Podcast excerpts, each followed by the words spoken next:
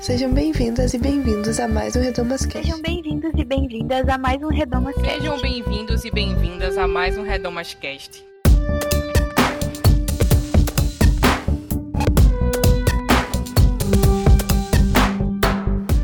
Bem-vindos a mais um Redomas Cast. Eu sou Bianca Ratti e no episódio de hoje nós vamos conversar sobre engajamento com a militância a partir da igreja, a experiência com Cristo como uma mola propulsora e os dilemas de lutar dentro das instituições.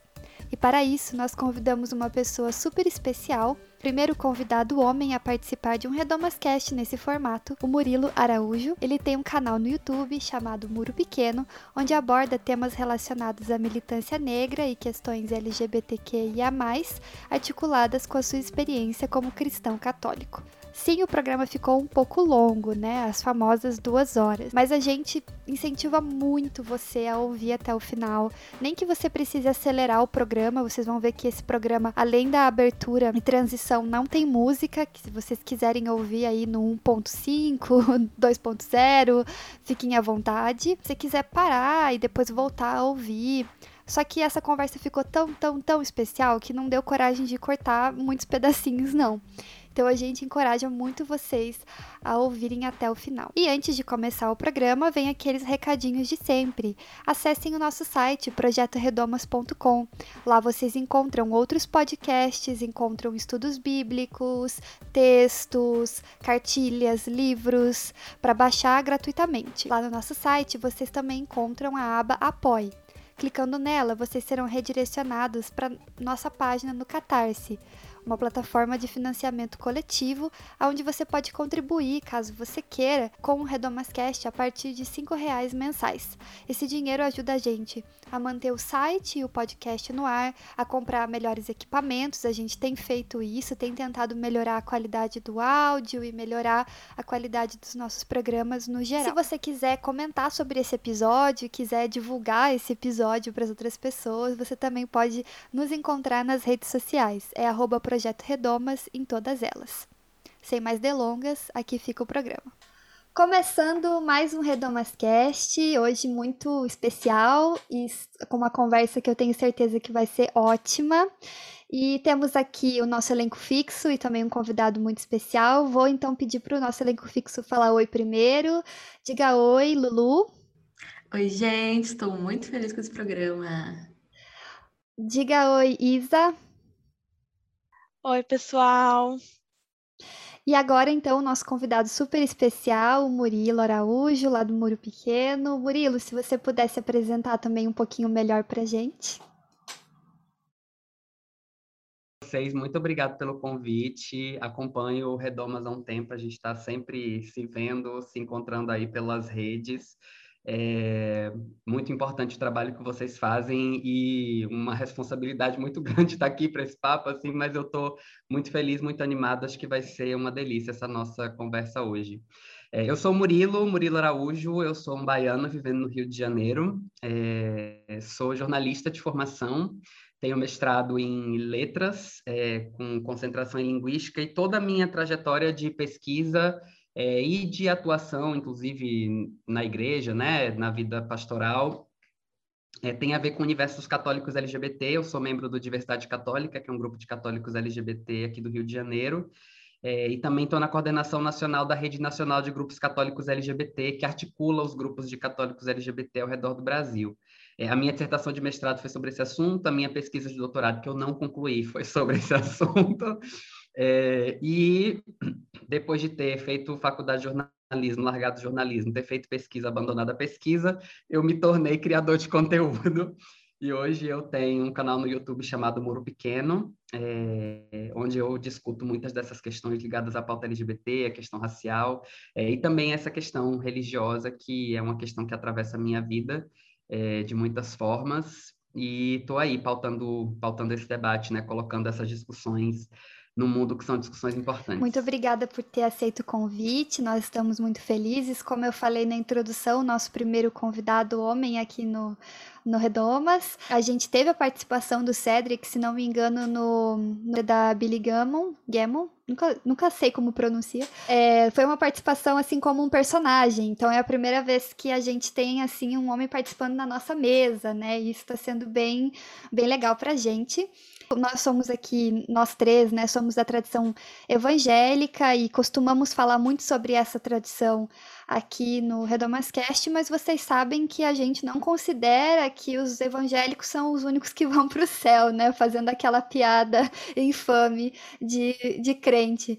Mas a gente quer cada vez mais abrir o Redomascast para se tornar um espaço ecumênico e por isso o Murilo, como ele falou, né? Não, não, ele é católico, não é evangélico, então eu já queria pedir para o Murilo contar um pouco da experiência de fé e a trajetória de fé que você você vem, vem trilhando aí ao longo dos anos? Olha, então, eu digo que eu é, sou católico antes de ser qualquer outra coisa na minha vida. Assim, a primeira coisa que eu me lembro de ser, o meu primeiro espaço de sociabilidade na vida é, foi o espaço da igreja, né? É, eu sou filho de uma mãe católica, neto de uma avó católica, sobrinho neto de várias senhoras católicas, todas ali, é, ministro da Eucaristia e, e, coordenadora de grupo. Minha mãe foi coordenadora de liturgia não sei quantos anos, está aí nesse rolê até hoje. Minha bisavó era muito católica, de uma tradição de catolicismo é, muito popular, assim, dentro da experiência que a gente vive muito no interior da Bahia. Então, é, minha bisavó era essa, essa, essa senhora católica do apostolado da oração, que gostava de rezar umas ladainhas em casa, é, então tinha essa coisa de eu pequeno ir com a minha avó para casa da minha bisavó, todas aquelas senhorinhas, todas de branco, com as suas faixinhas vermelhas do apostolado da oração, é, cantando músicas tradicionais, cantando umas ladainhas em latim, umas coisas que eu não entendia, mas ficava ali acompanhando o livrinho da minha avó para poder dar conta de acompanhar a reza. É, e com é, muito da tradição é, desse cristianismo, desse catolicismo popular mesmo, assim, minha bisavó era rezadeira, acendia vela para as almas, é, tinha todo esse, esse contexto das, das, das, orações populares, né, das tradições populares, é, com a oração do texto todos os dias, invariavelmente, seis horas da tarde, você chegava, ela estava no quartinho de costura rezando o terço. Então, eu fui cercado dessa, dessa experiência e cresci dentro da igreja, né? É, a, e, especialmente porque a minha experiência de criação, assim, na minha primeira infância, foi uma experiência muito cercada por por essas mulheres, né? É, que eu acho que é uma história muito comum, assim, de é, muitas famílias, especialmente é, famílias pobres no interior. A, a experiência é, da minha família foi muito uma experiência de abandono masculino, assim, de certo modo, né? Mesmo os filhos que permaneceram, os filhos e os, os pais que permaneceram, que não abandonaram a família é, é, simplesmente, filhos da minha bisavó, os irmãos da minha avó, os filhos homens foram os que foram morar longe para poder tentar ganhar vida, né? Trabalhar como caminhoneiro, ir para São Paulo procurar um trabalho, etc. É, o meu pai biológico não me assumiu, então minha mãe é, era jovem, me criou sozinho ali, cercado pela mãe, pelas tias. É, e todas essas mulheres, elas construíam as suas redes de solidariedade, de sociabilidade e de segurança, de afeto na igreja. É, então, era na igreja onde elas tinham apoio umas com as outras e se reuniam, se encontravam com muitas outras mulheres que tinham situações de vida parecidas e encontravam ali dentro daquele espaço espaços de construção de redes de proteção e de, e de cuidado é, comunitário, né? dimensão de família ampliada que a gente conhece é, dentro da, da experiência da gente em muitas igrejas. E foi essa minha experiência, assim, foi nesse contexto que eu cresci, é, foi nesse contexto em que eu, é, quando a minha mãe casou com o meu pai, é, que é o pai que me criou, né? A gente se mudou para a cidade vizinha onde meu pai morava e a primeira necessidade da minha mãe foi encontrar uma comunidade religiosa ali. E nessa comunidade religiosa eu cresci, conheci o grupo de jovens na adolescência e aí comecei a trabalhar com o grupo de jovens e o grupo de jovens ele foi muito centralizador da minha experiência de vida, assim. Foi onde eu encontrei as minhas principais relações de afeto, foi onde eu encontrei é, as principais pautas em que eu acredito e que eu defendo até hoje. É, e é isso, né? Foi, foi uma experiência muito organizadora da minha vida, essa experiência de estar dentro da igreja, porque é, foi o espaço onde essas, onde essas redes se constituíram, assim, né? Onde, onde as pessoas estiveram sempre comigo, onde eu estive sempre. Tudo veio depois, assim, o que eu digo é isso, né? Tipo, é, ser católico, fazer parte da Igreja Católica como minha comunidade, né? Acho que é principalmente sobre isso, o lugar onde eu constituí comunidade, o lugar onde eu constituí sociabilidade foi esse espaço da igreja, que sempre foi um espaço muito organizador da minha vida, assim, em certo sentido. Muito obrigada, Murilo. Acho que é, eu, a gente acabou direcionando essa pergunta para você, né? Até porque acho que os ouvintes de longo, de longo prazo aqui do Redoma já conhecem um pouco das nossas trajetórias.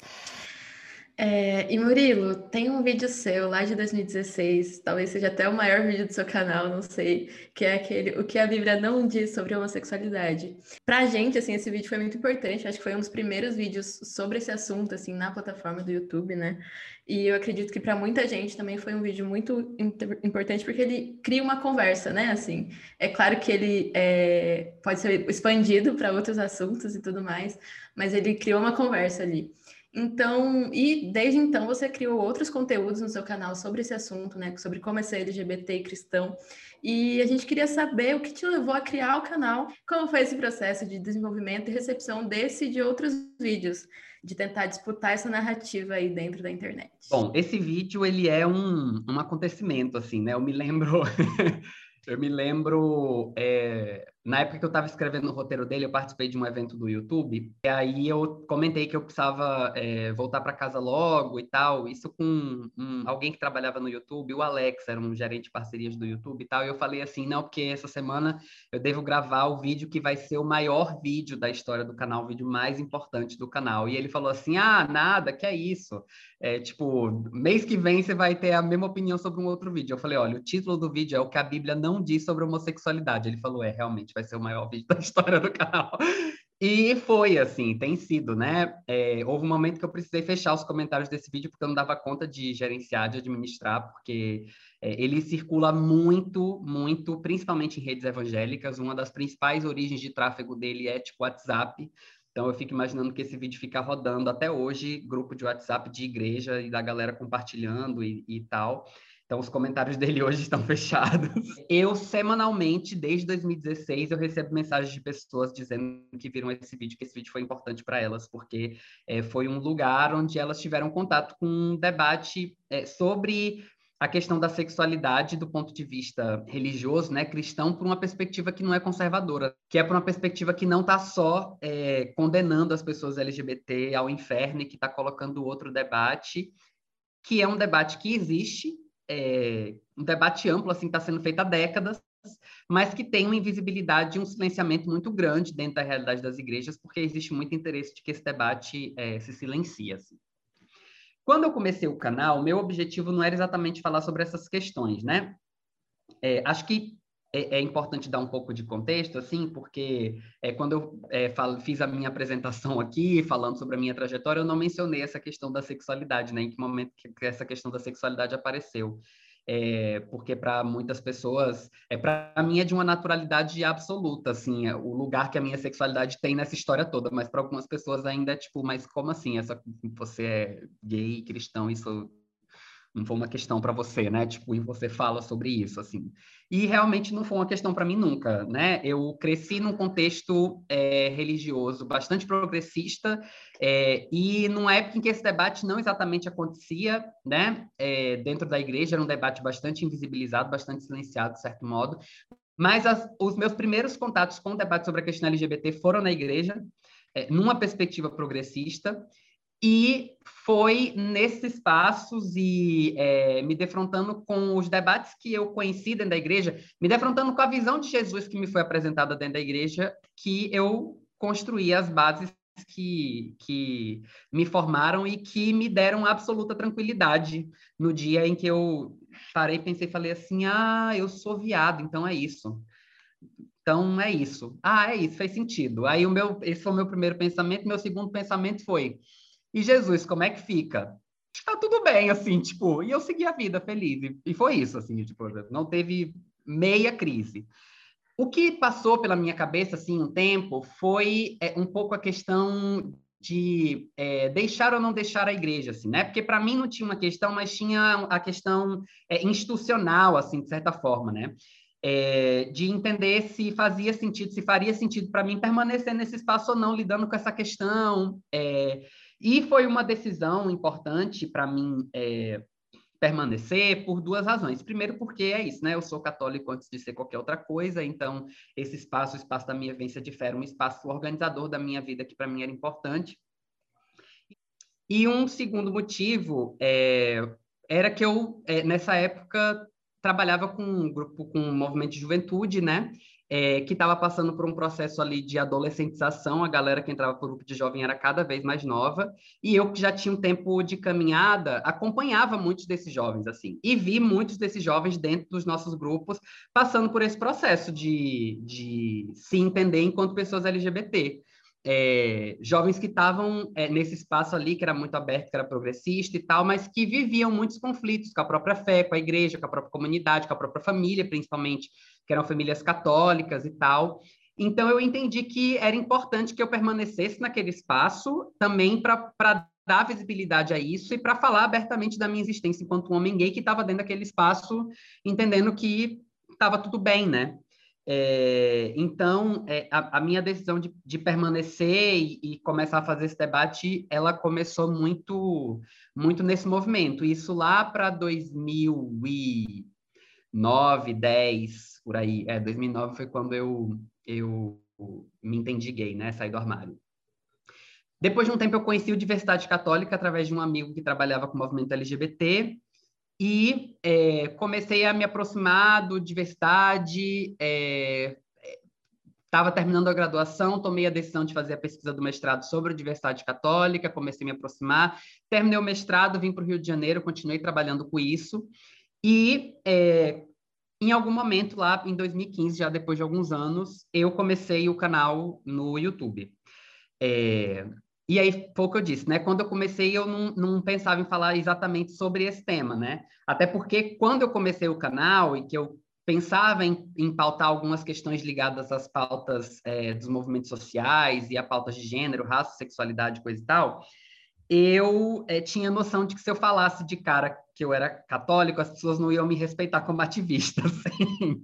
Então, eu dei uma segurada nessa informação por um tempo, e às vezes em que eu trouxe esse debate, foi um pouco mais numa pegada mais, é, mais crítica assim, das instituições religiosas, né, para poder também colocar esse lugar. Então, um dos meus primeiros vídeos foi falando sobre ideologia de gênero, foi um vídeo importante também, né, que movimentou um pouco dessa discussão. Depois, passando o tempo, é, eu percebi que, mesmo mencionando essa questão poucas vezes, tinha muitas pessoas que me acompanhavam por saberem que eu era católico. É, isso era uma coisa, é, para mim, foi muito curioso de perceber, assim. Até hoje é uma coisa um pouco curiosa, porque é, tem muitas pessoas, muitas pessoas que me conhecem e quando falam de mim, assim, esses posts assim, youtubers LGBT para acompanhar, as pessoas sempre chamam atenção para o fato de eu ser um, um, um youtuber que é LGBT e cristão e que fala sobre questões religiosas e eu fico assim, gente, mas eu nem falo tanto sobre esse assunto. Eu, tipo, poderia falar muito mais. eu nem falo tanto sobre esse assunto. Mas eu acho que tem um impacto significativo aí, que é o fato de que tem pouquíssimas pessoas falando sobre esse assunto, né? Por um tempo a gente teve no YouTube o canal do Esperançar, que era um canal que falava um pouco sobre a questão é, é, do cristianismo por uma perspectiva progressista, mas até pouco tempo é, não existia canal no YouTube cristão que fosse por uma perspectiva progressista. Tipo, youtubers cristãos, hoje, youtubers católicos especialmente, são todos conservadores. É, tipo, inclusive bizarros, assim, tipo, são só conservadores, eles são fundamentalistas para um cacete, assim, é, tipo, muito bizarra a situação do, do cenário. Então, acredito que dentro desse vácuo de, de é, identificação, né, das pessoas, muitas pessoas se apegaram muito ao fato de de que às vezes algumas pessoas que já me seguiam, às vezes pessoas que já me acompanhavam, e aí de repente um dia eu soltei lá a informação assim, ah, eu sou cristão, né? sou católico e estou no movimento da igreja e falando sobre isso nas minhas redes, muitas pessoas acho que passaram por essa coisa assim de, de, de ter esse processo de identificação, sabe? De é, de enxergar, falou, olha, tem uma pessoa que pensa parecido comigo e não precisou abrir mão da religião como eu achava que era necessário. E tem muitas pessoas que me acompanham por causa, por causa dessa questão, tem muitas pessoas que me acompanham por causa disso, e tem sido um debate que eu tenho movimentado de alguma forma. É um, um desafio, né? Porque é mexer num vespeiro às vezes, e é um debate que, que eu tenho feito de forma cada vez é, menos, eu já não me preocupa há muito tempo, agora eu tenho me preocupado ainda menos com o que os fundamentalistas vão pensar, assim, com o que, tipo, a galera acha, e eu, sabe, eu não tô, é, tanto que hoje em dia eu não tô mais interessado tanto naquela discussão que eu fiz naquele vídeo, é, que é uma discussão que eu acho uma discussão importante, uma discussão necessária, é uma discussão de que a gente precisa se apropriar, porque é uma discussão importante para a gente se munir, porque tem diálogos necessários que a gente precisa fazer dentro das nossas comunidades religiosas, né? Com o pai e a mãe de um jovem LGBT que estão usando a Bíblia para condenar esse filho, a gente precisa estar tá, é, é, suficientemente informado desses elementos, dessas discussões, para poder ter condição de dialogar com essas pessoas e abrir algum espaço, porque, obviamente, a Bíblia é muito importante para as nossas comunidades. Mas eu, eu gente, é, a Bíblia é muito importante para mim também. Eu não quero ficar é, me aproximando da Bíblia só para poder discutir se eu tenho ou se eu não tenho o direito de existir da maneira que eu sou. Assim, eu não estou pedindo autorização. A gente não tem que ficar pedindo autorização à Bíblia para garantir reconhecimento e direitos para a população LGBT de modo geral, inclusive. Inclusive pessoas LGBT que não são cristãs, não tem nada a ver com isso, não tem o menor interesse no que a Bíblia diz, a gente acha que pode ficar é, é, é, legislando em torno da vida dessas pessoas a partir do que diz a Bíblia. Isso não faz o menor sentido, e eu quero poder ler a Bíblia, me aproximar da Bíblia a partir de outras perspectivas e entender que o meu corpo gay é, pode se aproximar desse texto, pode é, é, dizer coisas sobre esse texto, e que esse texto pode dizer coisas ao meu corpo gay também, na maneira como eu vivo a minha vida, assim, é, vivendo meu relacionamento com meu namorado, transando, tendo uma vida sexual ativa, assim, sem esse negócio da, ai, da castidade, porque, sabe, essa vivência moralista, esse discurso moralista bizarro que querem impor às pessoas LGBT, assim, é, é, não estou interessado em fazer essa discussão de ficar discutindo o pé da letra do texto, porque eu acho que quem gosta de fazer isso é gente fundamentalista. Eu não quero ficar discutindo o significado da tradução, se esse texto realmente diz isso ou aquilo, não sei o quê, porque é isso, por mais importante é, que eu entenda que isso seja é, para algumas discussões, alguns debates que a gente precisa fazer, eu não quero ficar reproduzindo o modo fundamentalista de ler esse texto, não quero ficar reproduzindo o modo fundamentalista de se aproximar desse texto. E eu acho que a gente precisa se apropriar da liberdade que todos nós temos e todos nós podemos ter, é, de se apropriar desse texto como um todo, né? de se apropriar desse livro como um todo e entender que essa mensagem de fé também é para nós, também é sobre nós e também pode ser feita a partir de nós. Tem sido essa a minha minha a causa que eu tenho abraçado nesse momento, assim, uma direção que eu tenho abraçado nesse momento. Eu estou para fazer mais vídeos sobre esse assunto é, no canal para poder avançar um pouco nessa discussão. Eu ainda vou discutir umas outras coisas que eu também acho desimportantes, mas que tem um monte de gente que acha importante, então eu vou falar sobre isso para depois eu poder chegar e dizer por que, que eu não me importo com essas coisas, porque que eu acho que a gente tem que fazer um outro rolê, assim.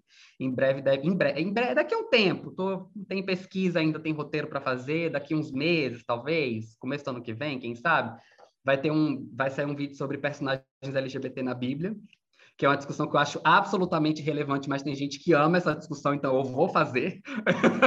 e eu vou dizer o que, que no que, que ela importa, no que, que ela não importa. E aí depois a gente dá mais um passinho e chega e chega é, nesse debate assim, né? É, sobre sobre o jeito de ler, que eu acho que é o mais importante, né? Sobre a importância da gente fazer um enfrentamento direto ao, ao, modo fundamentalista, ao projeto fundamentalista de ler os textos, que é uma coisa que a gente às vezes não faz, mesmo quando a gente está fazendo é, leituras que são mais próximas do, dos nossos valores, dos nossos projetos, né? Nancy Cardoso é, diz isso, né? Que toda leitura é, apegada ao pé da letra do texto é uma leitura fundamentalista, mesmo que seja de esquerda, com aspas nessa esquerda, né? Eu tenho caminhado nessa direção de abrir um pouco mão disso e tentar pensar outros modos de ler e de discutir essas questões. Enquanto você falava, eu lembrei, ontem mesmo eu estava escutando um podcast gringo que a gente sempre recomenda para quem entende inglês e, e quer ouvir, chamado The Liturgists. E eles fizeram um episódio recentemente é, chamado Vale a pena tentar salvar o cristianismo? Ou o cristianismo vale ser salvo? Alguma coisa, uma tradução seria essa. Que daí eles, eles falam, a gente vai apresentar aqui um projeto de tentar salvar o cristianismo. É bem interessante assim, a maneira que eles colocam. É, e se você não quiser, se você achar que não, que não dá para salvar, tá tudo bem. A gente não quer obrigar ninguém a embarcar num projeto nosso. Mas se você escutar esses argumentos aqui e quiser embarcar nesse projeto, vamos lá.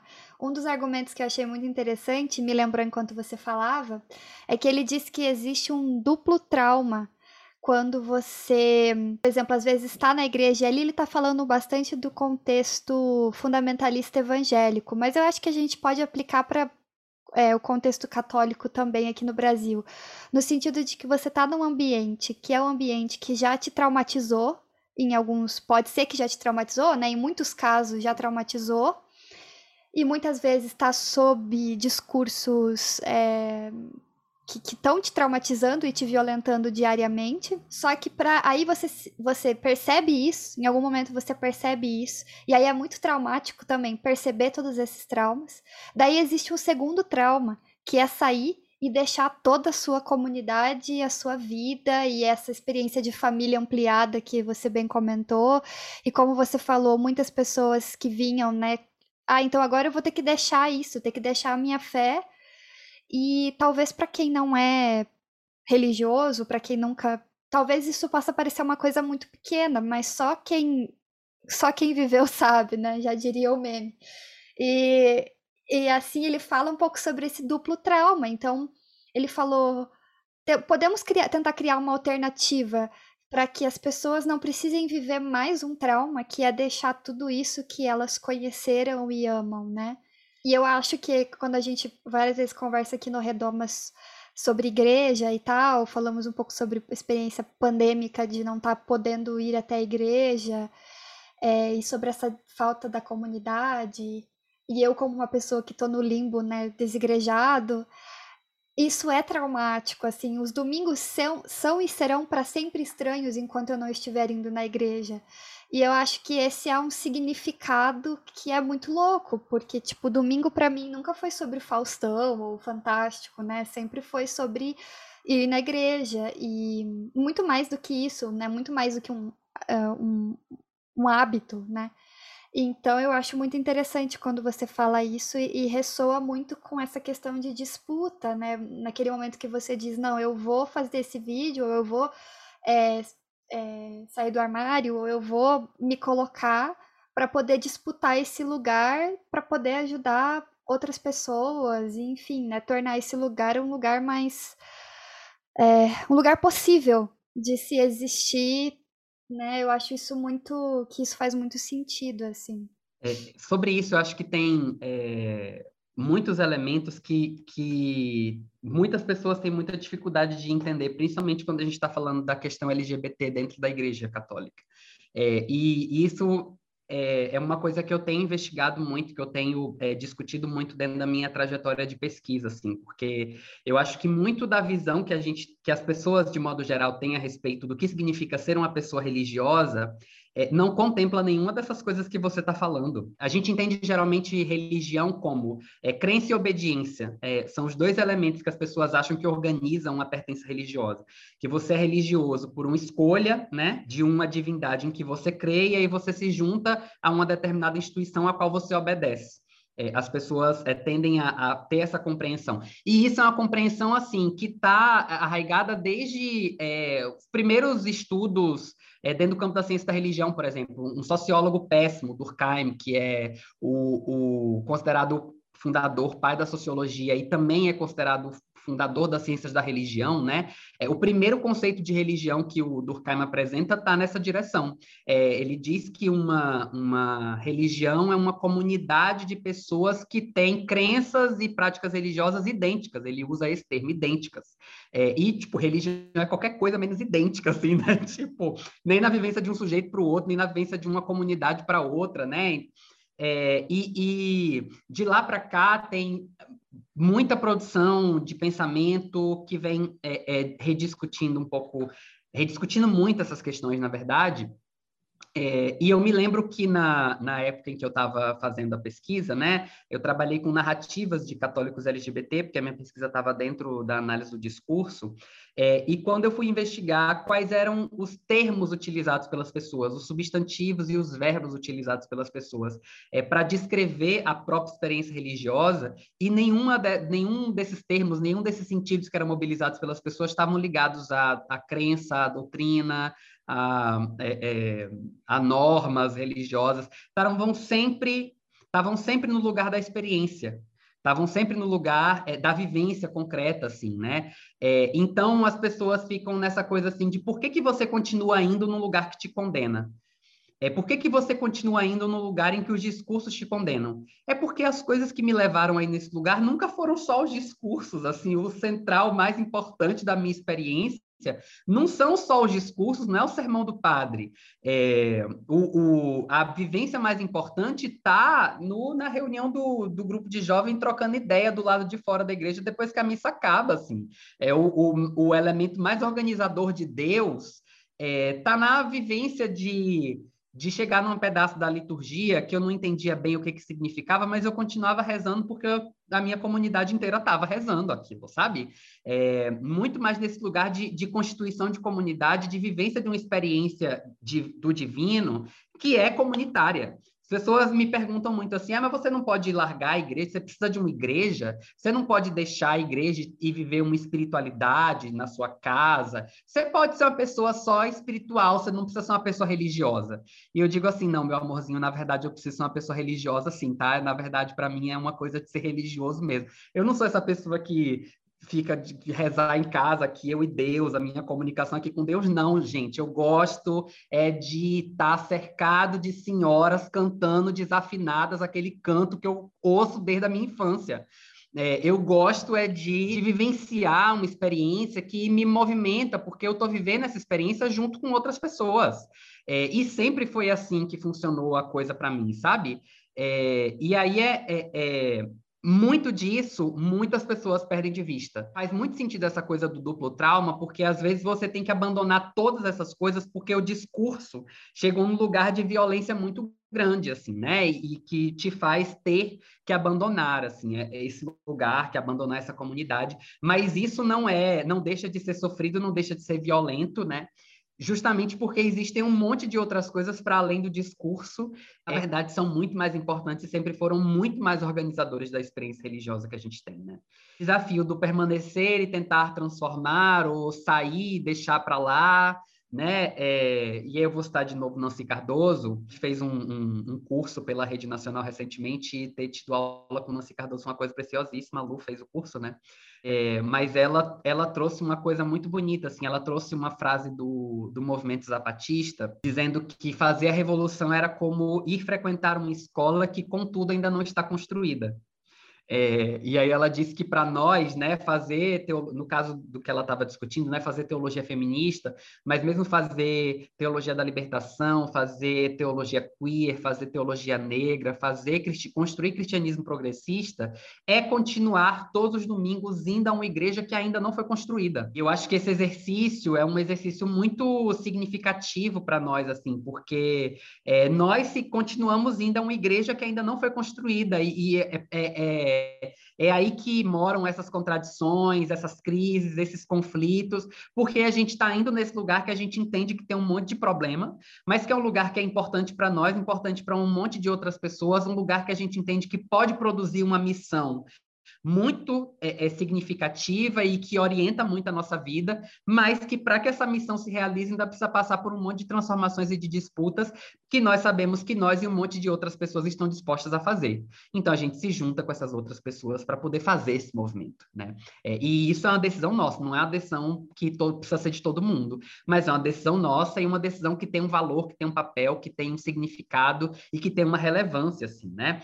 É, eu me lembro de um movimento é, eu não vou me lembrar o nome agora, eu só me lembro do lema desse movimento, um movimento é, que eu conheci de uma galera dos Estados Unidos, é, que eles diziam que a missão deles era, era sabotar a supremacia cristã. é, era um movimento cristão, um grupo cristão, é, e o lema deles, eles se apresentavam como nós somos sabotadores da, da supremacia cristã, né? Porque a supremacia cristã é produtora de violência. É, e eu gosto muito desse termo do, do sabotador, dessa supremacia, porque o sabotador é uma pessoa de dentro, né? É uma pessoa que está dentro, você só consegue sabotar estando por dentro. Então, eu tenho assumido essa missão de ser um sabotador do cristianismo hegemônico, é, de ser um sabotador da supremacia cristã, de ser um sabotador dessa experiência, é, desse projeto de morte que, que, que muitas pessoas vêm sustentando e defendendo em tese, em nome de Deus, né?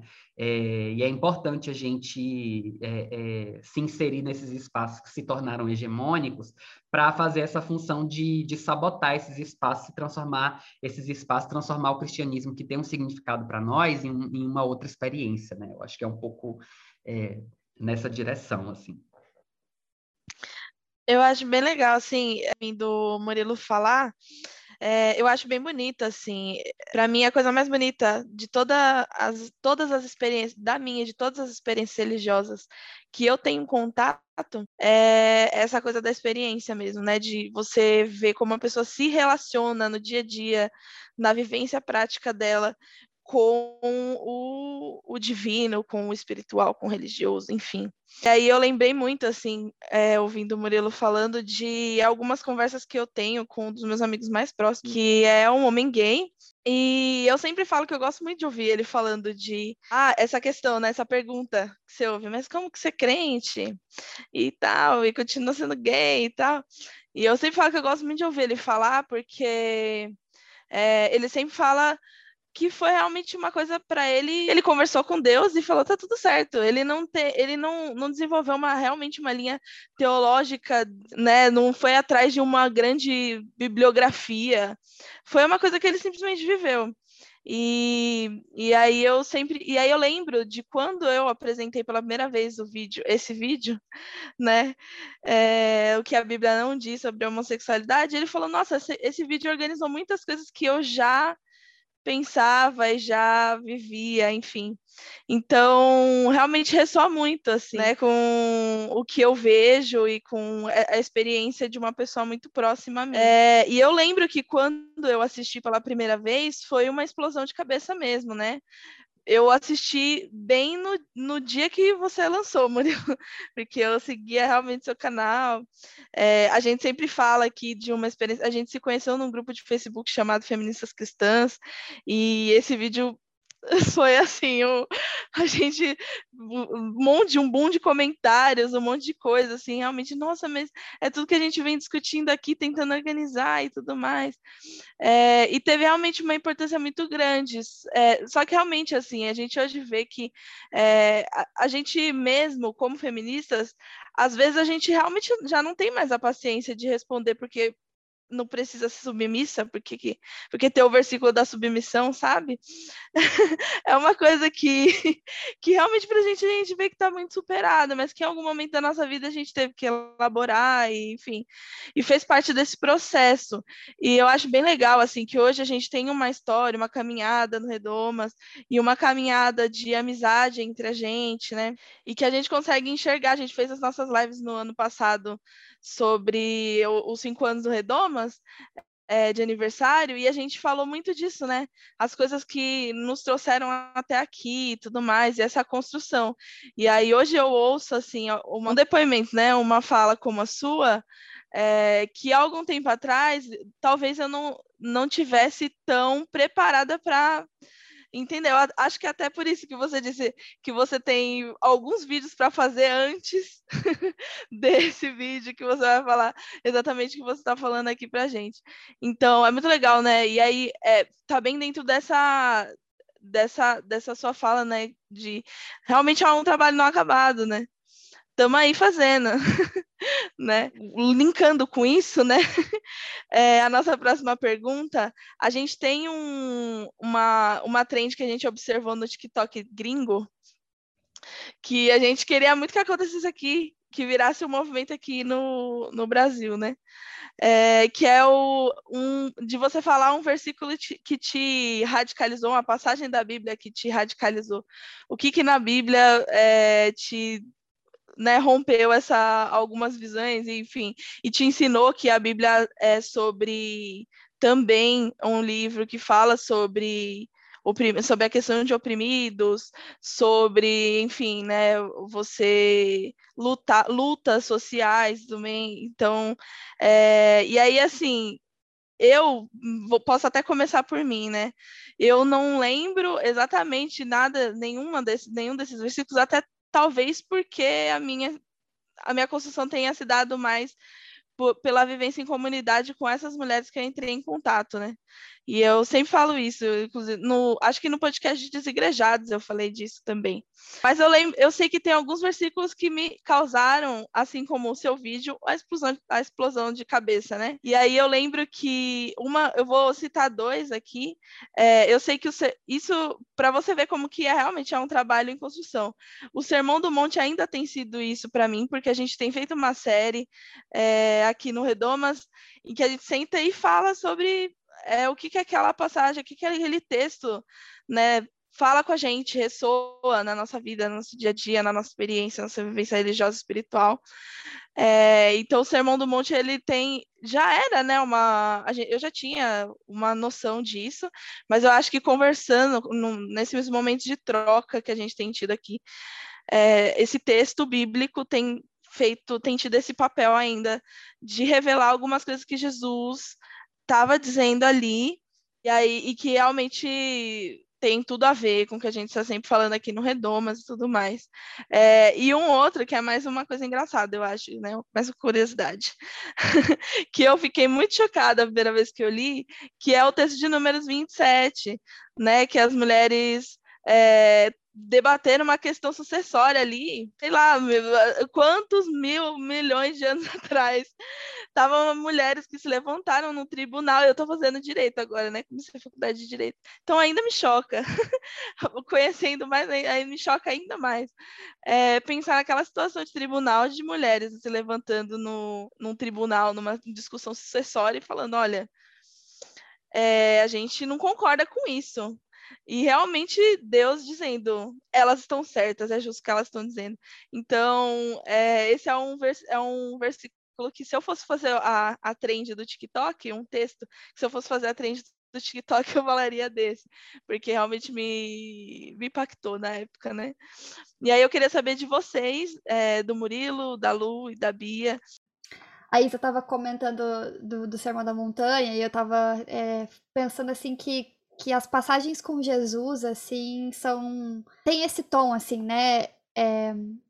Quando aconteceu o nosso. Quando começou, né, o nosso pesadelo aí chamado Jair Bolsonaro, eu lembro que ficou ainda mais forte, foi ficando ainda mais forte aquele discurso de bandido bom é bandido morto. E eu lembro que eu liguei para minha mãe, e graças a Deus meus pais, né, não, não são bolsonaristas, o que é muito chique, né, hoje em dia. E aí eu liguei para minha mãe e eu falei, mãe, eu não entendo, porque a gente via as pessoas no Facebook, tipo, pessoas das igrejas por onde a gente tinha passado, pessoas que eu admirava falando esse tipo de coisa.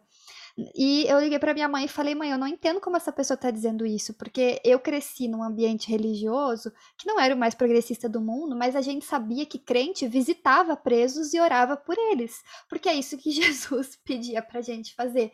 Então eu acho que isso é uma, uma das coisas que essa, essa trend aí do TikTok sempre me, me lembrava, assim, é essa, parece que essa contradição, né, que a gente tem visto aí no fundamentalismo cristão é, com essas coisas. Mas eu lembrei especificamente de três textos que sempre que eu li. O primeiro, é, na verdade, eu gosto muito de todo o livro, né? Eclesiastes, eu acho que é um livro muito incrível, assim. Ele é um livro muito mais filosófico, assim, né? Não teolo tão, tão teológico, assim.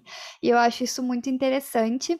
Mas o texto que eu ia falar é o texto de Eclesiastes 4, onde ele fala que ele viu toda a opressão que tem debaixo do sol. Eu lembro de ler esse texto e, e ler Eclesiastes e ter esse momento de cabeças explodindo, assim, enquanto adolescente. Eu consigo me lembrar do meu quarto, como que eu tava e como que eu tava lendo esse texto e pensando, tipo, cara, como a Bíblia é atual, né? Ou como a sociedade nunca mudou, né? Fica essa pergunta na nossa cabeça. Eu gosto muito do texto de Isaías 58, e, e, que quando Deus fala, né, que o jejum que ele quer não é esse jejum vazio, esse jejum que é feito só para cumprir tabela. Então, eu acho que tem é, tudo a ver, assim, né? Que o jejum, que, eu, que a religião que vocês estão vivendo aí, meu povo, tá meio estranha, né? Assim. Eu ia citar esse mesmo texto. eu amo esse então, texto. Então comenta aí. Pega, pega o gancho aí, Nossa, então. eu amo esse texto. Esse texto é um texto que me radicalizou muito, assim. É, Isaías é um profeta que me radicalizou muito, Jeremias é um profeta que me radicalizou muito, assim, são, são dois profetas de que eu gosto. É, e aí é, tem um texto que é o Evangelho de Lucas, o capítulo 4, quando, é, quando trazem para Jesus o, o, o, livro sagrado e ele abre o livro de Isaías para poder ler um texto. E aquilo, aquele texto é a saída do armário de Jesus, né? Ele diz que ele veio. É, é muito é muito foda assim e ele anuncia a própria missão e a missão dele é, é essa. Eu vim é, o Espírito do Senhor está sobre mim, me consagrou para anunciar boas novas aos pobres, proclamar libertação aos presos, é, proclamar um ano da graça. Né? O ano da graça tinha um significado político muito importante para é, o povo daquele tempo, assim. E, e eu gosto muito desse texto. Esse texto, ele, ele é, volto nele sempre, assim, para pensar sobre o significado dessa é, dessa missão. É, agora, tem dois outros textos que eu acho que são textos meio é, apagados, dois textos muito importantes para nós da tradição católica. É o Cântico de Maria, né, que está no livro de Lucas também. Eu não vou lembrar o capítulo, o versículo, porque isso não é coisa que católico faz, é uma coisa da tradição de quem é crente saber direitinho. É... É, e o Cântico de Miriam, que está em Êxodo 15. Eu gosto muito desses dois textos, porque, apesar de serem textos muito importantes para a tradição católica, o Cântico de Maria, o Magnífica, a gente canta, tipo, sempre, né? Tudo que a celebração tem. É, ficou, assim, famosíssimo naquela versão do Padre Marcelo Rossi, aquela coisa de estar tá sempre a galera cantando em vários louvores e tal. E o, o Cântico de Miriam, ele é um dos poucos salmos que não está no livro dos salmos, dentro da liturgia católica. É, quando a gente vai ter a leitura do Salmo responsorial, uma das leituras da Vigília Pascal, no Sábado Santo, é, a única leitura que é um salmo responsorial que não está é, no, no livro dos Salmos é esse texto. Então, ele é um texto muito simbólico, muito significativo, mas que muitas pessoas perdem muita dimensão da potência política que esses textos têm, que eu acho que vão numa direção de dizer que Deus tem lado, que, que Deus tem opção, que Deus faz uma opção. É porque os soldados do faraó estavam nos perseguindo e o Senhor mandou o mar em cima dos carros do faraó e afundou os carros e os cavalos do faraó. E ele olhou para a humilhação da sua serva e exaltou essa serva e ele é, é, destitui do trono os poderosos é, despede os injustos de mãos vazias e eleva os humildes. Deus tem lado. É, essa semana, inclusive, aí saiu a, uma treta aí que o SBT é, veiculou um versículo bíblico dizendo que as pessoas não deviam falar mal dos governantes nem dos ricos nem em pensamento. E aí você pega um texto desse, que não por acaso está na Bíblia na boca de duas mulheres, esses dois textos, né? É, e são textos que se parecem muito, inclusive na construção literária deles, assim. É, eu acho que Lucas coloca esse texto na boca de Maria na hora de escrever esse evangelho, não é por qualquer coisa, né? Tem, acho que significa muito, assim, esse texto que se parece tanto com o Cântico de Miriam no Êxodo, se parece tanto com o Cântico de Ana, mas que são textos de duas mulheres falando que Deus tem lado é, que Deus ele é, destrói os poderosos, ele destrói os governantes injustos, é, e ele eleva os humildes, ele eleva as pessoas que estão sendo humilhadas, perseguidas, violentadas, escravizadas. É, esses dois textos são textos que eu gosto muito e que me radicalizam, assim, em certo sentido, né? Todas as vezes que as pessoas colocam essa visão pacífica de um jeito muito ruim, assim, né? Dessa paz é, acomodada, acomodante, né? De Deus, essa visão, assim, é, eu gosto muito de me lembrar desses textos, porque são textos que falam de forma muito clara o quanto Deus tem lado, o quanto é, o quanto ele toma lado, o quanto ele toma posição dentro dessas lutas e diante das injustiças que a gente tem nesse mundo, assim. E eu, eu gosto muito, gosto muito disso. É. Vocês pegaram todos os versículos que eu tinha pensado, isso que é ruim de ficar por último, mas aí eu pensei em trazer uma outra perspectiva que foi é, falar sobre como descobrir personagens negros africanos na Bíblia me radicalizou, assim, me senti representada na Bíblia, sabe? Descobri que boa parte das histórias que eu cresci lendo e ouvindo minha mãe contar e minha avó contar passavam na África, passavam no Oriente Médio, né? Descobri que o homem carregou a cruz de Jesus no caminho é, até o Calvário era africano, descobri a história de Agar, que era uma mulher negra africana também, e tantos outros, né? E eu acho que isso é, mudou o significado assim dessas histórias, mas como uma coisa até ancestral, até porque minha, minha ancestralidade também é cristã, né? Mas entender é, o cristianismo também como esse, essa herança africana, né? E eu ia falar de outro texto, deixa eu lembrar. Ah, um outro texto que me debruçar sobre ele foi muito importante foi o texto da mulher cirofenícia. Tem até um EBI que eu escrevi é, para o Redomas, a gente pode deixar o link aqui na descrição do episódio, que é um texto super difícil, né? Que é um texto que uma mulher chega até Jesus e pede pão e aí Jesus fala, é, não é certo tirar o pão dos filhos para dar aos cachorrinhos. Então Jesus chama ali uma mulher de cachorrinho, como assim? E aí quando você se debruça nesse texto, assim, você, para mim, foi um significado, inclusive enquanto pessoa LGBT cristã, teve um significado muito forte de entender que a gente pode sim reivindicar um lugar na mesa, sabe? A gente pode, a gente não precisa pedir licença, como o Murilo estava falando mais cedo, né? A gente não precisa pedir autorização, a gente pode falar sim, mas até os cachorrinhos comem da mesa. E aí Jesus se converte o coração da mulher, diz a Bíblia, e dá o pão para ela e cura a filha dela, sabe? E, e fala sobre como ela entendeu melhor do que os discípulos sobre o que é o evangelho, sabe? Então eu acho que é, é muito importante para mim, assim, esses textos. E, inclusive, voltando um pouco nos assuntos que a gente estava falando, é, eu fiquei pensando sobre como a gente está aqui disputando esses espaços, né? Disputando essa narrativa de dentro ali, como o Murilo falou, né? E... Mas tem gente que é expulso, né? Tem gente que, principalmente pessoas LGBTs, que não, não tem esse direito de continuar, assim, são expulsas. Então, é muito importante a gente pensar sobre como é violento quando você expulsa uma pessoa da igreja, sabe? Porque não é só a religião, como o estava falando, é, é um conjunto de, de sentidos, né? Uma experiência muito forte que significa muita coisa na vida de uma pessoa para você só expulsar ela, assim, sabe? Então, é, eu fico pensando muito nisso, assim, eu recebo muitas mensagens de pessoas que sofrem, assim, porque querem pertencer, querem estar na igreja, querem poder adorar o Senhor, querem sentar na mesa, mas não tem lugar na mesa. E que teologia é essa que a gente está seguindo, construindo, que que expulsa pessoas, cara. que evangelho é esse, sabe?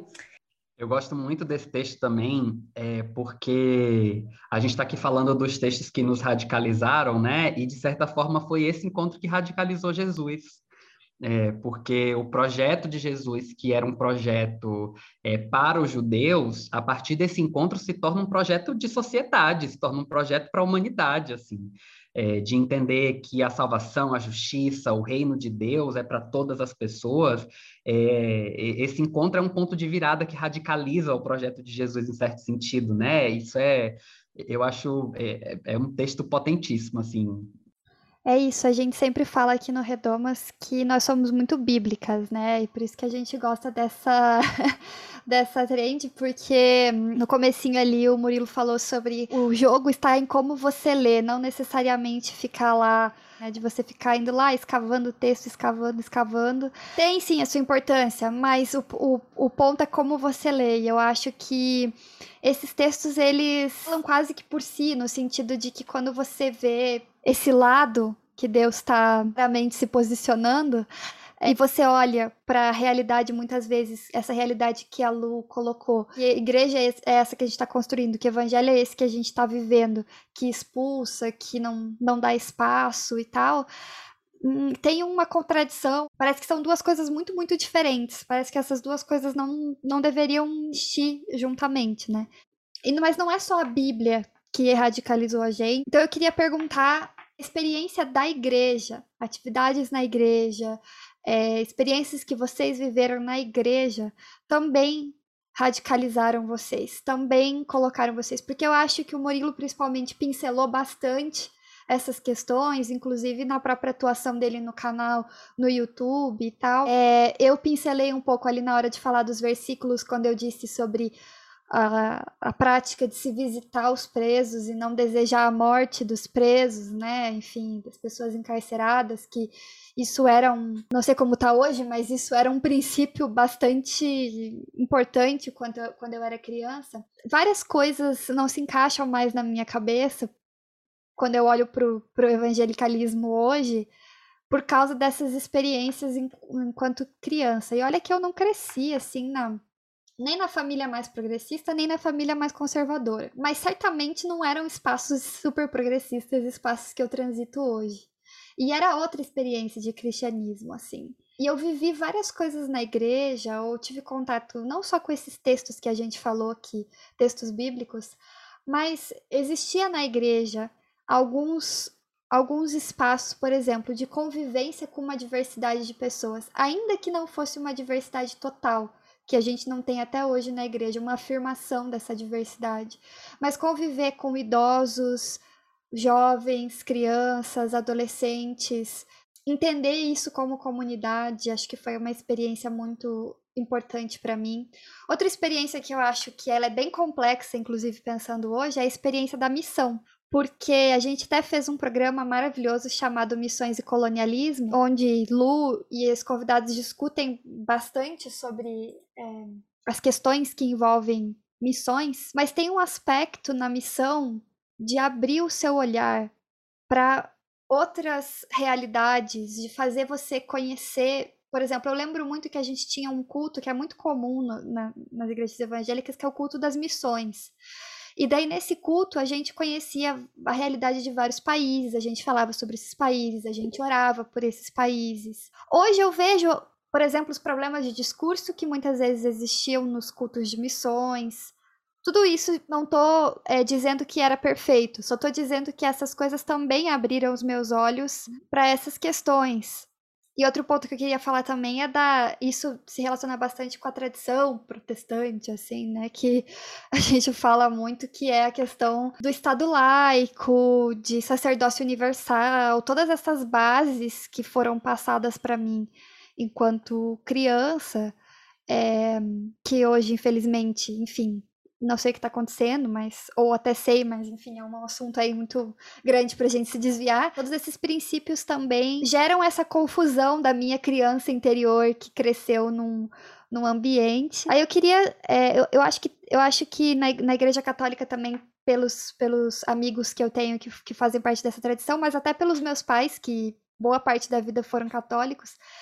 É, a pastoral, né, é uma experiência muito importante para muita gente. Então, enfim, eu queria ouvir do Murilo, mas também queria ouvir da Lu e da Isa se, se experiências como essas também levaram vocês para esses ambientes de luta por um, por, pela justiça social, além dessa experiência teológica e, e, espiritual com o texto bíblico, com a própria experiência com o divino, enfim. Né? Olha, eu diria que na minha experiência acho que foi o caminho até inverso, assim, foi a experiência é, concreta da vida é, que me levou a essa teologia que, que me radicalizou, né? É, eu acho que a vida radicalizou a teologia e isso tudo me radicalizou no processo, assim.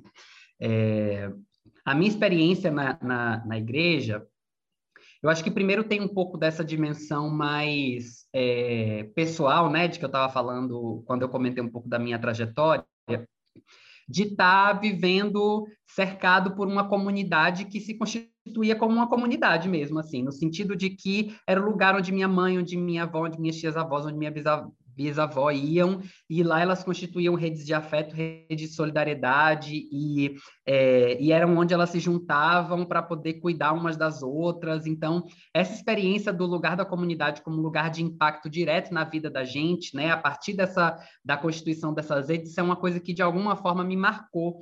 É, eu tenho é, é, isso muito vivo na maneira como eu fui criado dentro daquela comunidade, no seio daquela comunidade. As pessoas são minhas referências, são os meus mais velhos, né? É, que, que, que são essa ancestralidade mais direta, é, onde eu aprendi, onde eu constituí as minhas raízes, eram todos os, os tios e as senhoras é, da minha igreja, né? E, e, essa vivência ela é muito muito forte, assim, muito clara, muito cristalina.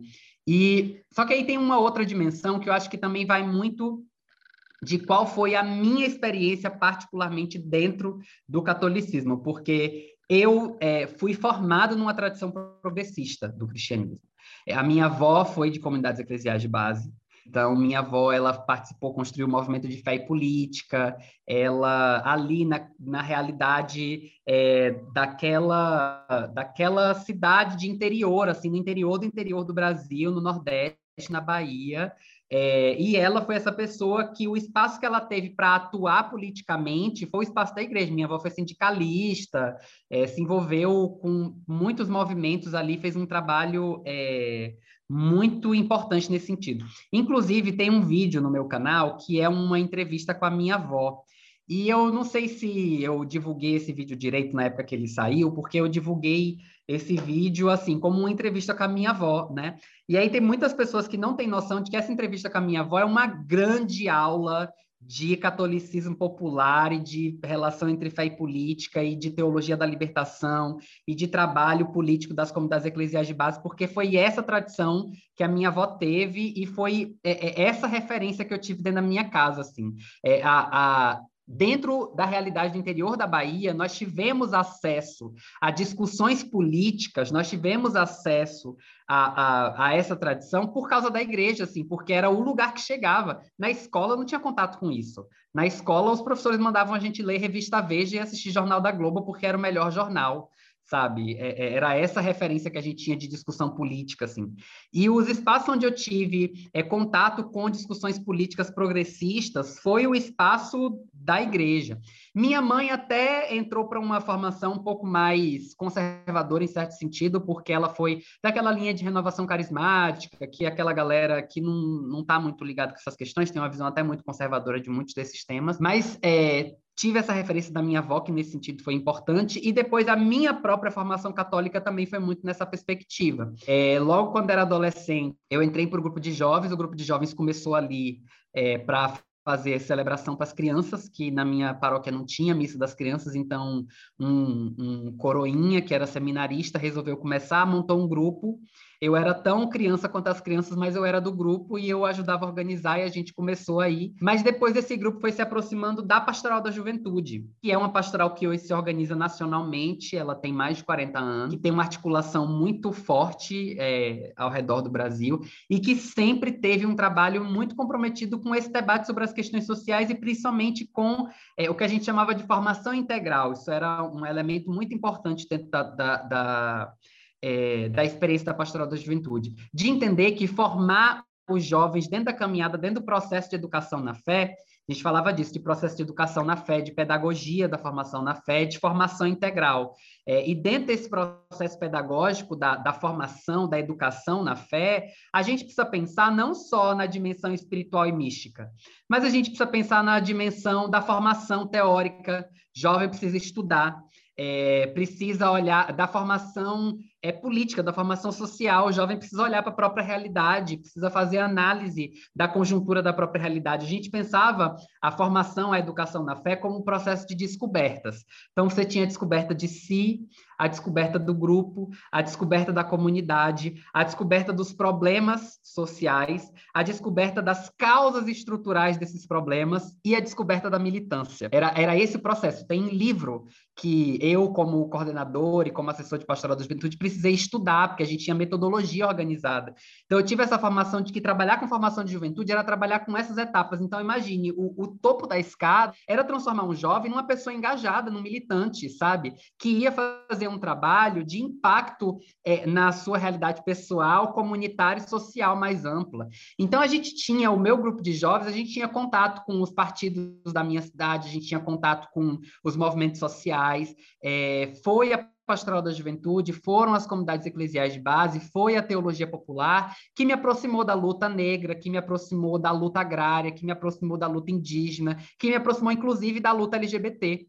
As pessoas me perguntam assim, nossa, mas como é que você consegue acreditar, pensar essas coisas todas que você diz aí sobre a questão racial, sobre a questão é, de gênero, e ainda assim ser católico? Aí eu respondo assim, olha, na verdade eu só penso e só acredito nessas coisas todas porque eu sou católico. Porque foi no espaço da igreja que eu me tornei ativista, que eu me tornei militante. É, o espaço da igreja foi o meu espaço de militância sempre. É, eu lembro quando eu entrei na faculdade, eu tentei começar o trabalho com o movimento estudantil e eu achei a organização toda um saco, tudo errado, assim, sabe? Tipo, dentro da experiência da, da, da minha universidade, né? Não estou deslegitimando o movimento estudantil, claro que não, faz uma luta fundamental, importantíssima. Mas eu sentia que eu, as coisas que eu queria fazer, o impacto que eu queria criar, não tinha lugar ali dentro daquela organização da maneira como ela se dava. Então eu falei assim, olha, meu espaço mesmo é a pastoral, e foi com a pastoral que a gente. Eu já morava em, em periferia, lá em, em, Viçosa, né, que foi onde eu estudei, em Minas Gerais. Eu sou da Bahia, estudei em Minas, depois vim para o Rio. E, é, e ali naquela comunidade de periferia, a gente fez um trabalho fundamental de organização daqueles jovens, de colocar aqueles jovens para pensarem sobre o projeto de vida, de constituir o lugar daqueles jovens dentro de uma universidade que existia, uma universidade federal pública que existia dentro daquela cidade e aqueles jovens não acessavam sabe? É fazer esse debate, movimentar curso pré-vestibular popular, é, movimentar é, é, discussão é, é, sobre ação política, participar da construção de política pública, organizar a Conferência Municipal de Juventude, falar sobre disputa de direitos, sabe? Sobre constituição de, de, de luta organizada. Sempre foi essa minha experiência dentro do espaço da igreja.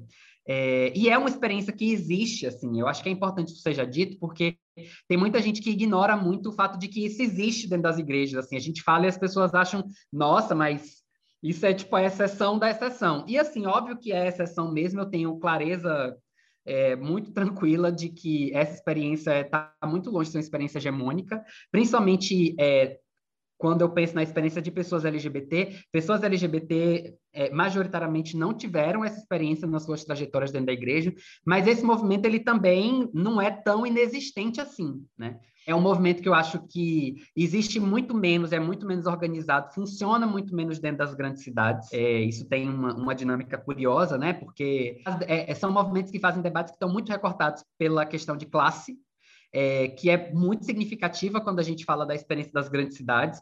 Então, são movimentos, esses movimentos, a pastoral da juventude, as comunidades eclesiais de base, as pastorais sociais, as pastorais progressistas, elas é, funcionam, se organizam muito é, nas periferias e no interior do Brasil, assim. Então a gente tem uma presença que é silenciada, invisibilizada, com muito menos poder midiático do que o Silas Malafaia. Então realmente não tem como você ter noção de que esses movimentos existem, assim. Mas eles existem, eles são é, é, centrais na formação de muita gente, na formação política de muita gente, que não teria acesso à formação política se não fosse por esses movimentos. É, e na minha vida, e eu sei que na vida de muita gente, tem um papel, um significado muito importante, assim. Foi nesse movimento que eu me encontrei com uma teologia que me radicalizou, que eu encontrei uma missão de vida e com um jeito de ser cristão que me radicalizou e que me tornou o militante, o ativista que eu sou até hoje, né? É, eu criei raízes nessa experiência, assim. E eu estava falando da minha avó, é, e tem uma coisa que a minha avó disse que eu acho que tem a ver com tudo isso, que é como a fé se transforma em atuação política. Que ela diz que você está na sua comunidade tem uma senhora que está doente. Então, o grupo de oração, o apostolado da oração, vai na casa dessa senhora fazer uma oração pela saúde dela. Quando chega na casa dessa senhora, o filho dessa senhora que está doente é, chega no final da oração, vai servir um café, o pessoal começa a conversar e eles falam que é, tá precisando de um, de um carro emprestado para levar aquela senhora no hospital para poder fazer um exame, porque a família não tem carro. Essa comunidade que foi lá fazer uma reunião, um encontro de oração, começa a se organizar para ver quem ali na comunidade tem um carro que pode emprestar para ir buscar essa senhora que está doente, que precisa ir para o hospital. Mas aí, quando essa comunidade se vê na necessidade, esse grupo de oração se vê na necessidade de correr atrás de um carro emprestado, esse grupo começa a se perguntar por que, que o hospital do bairro não tem uma ambulância para levar aquela senhora no hospital. Então, esse grupo que começou indo lá rezar, esse grupo se organiza para fazer um movimento para ir até a prefeitura para reivindicar posto de saúde,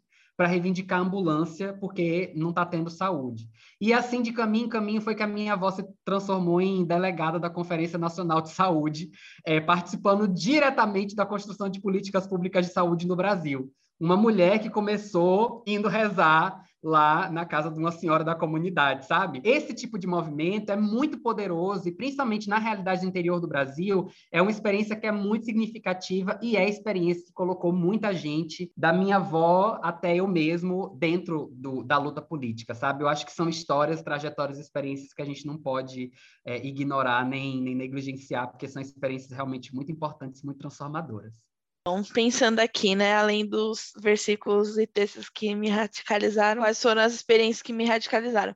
Eu acho que eu tive, como eu frequentei a maior parte da minha vida na Igreja Neopentecostal, a Igreja Neopentecostal ela é bem marcada por uma questão assistencialista, tem muito isso, né? Então, assim, eu já cheguei a fazer muito trabalho com pessoas em situação de rua, eu já cheguei a fazer muito, muito trabalho de arrecadação de alimentos para a comunidade. Então, eu acho que, assim, até ouvindo o, essa, esse exemplo que o Murilo deu, que eu achei bem interessante, eu acho que a gente fazia muito esse trabalho de ir orar na casa da pessoa, da Sênia que estava doente, identificar a, quem tinha o carro para levar ela e não passava disso. Então, assim, acho que a crítica que eu faria, a experiência é essa. Então, de não, não tinha o senso crítico de por que o Estado não está aqui e nós estamos, né? Não tinha essa, não, não essa, essa barreira não ultrapassava. Mas é, é que nem a Bia falou da, da questão das pessoas encarceradas, né? É, cria na gente um senso de que essa é a parcela vulnerável da sociedade, que essa, essas são as pessoas que precisam da, da nossa ajuda de alguma forma e que precisam de um suporte. Então, nesse sentido, eu acho que eu tenho.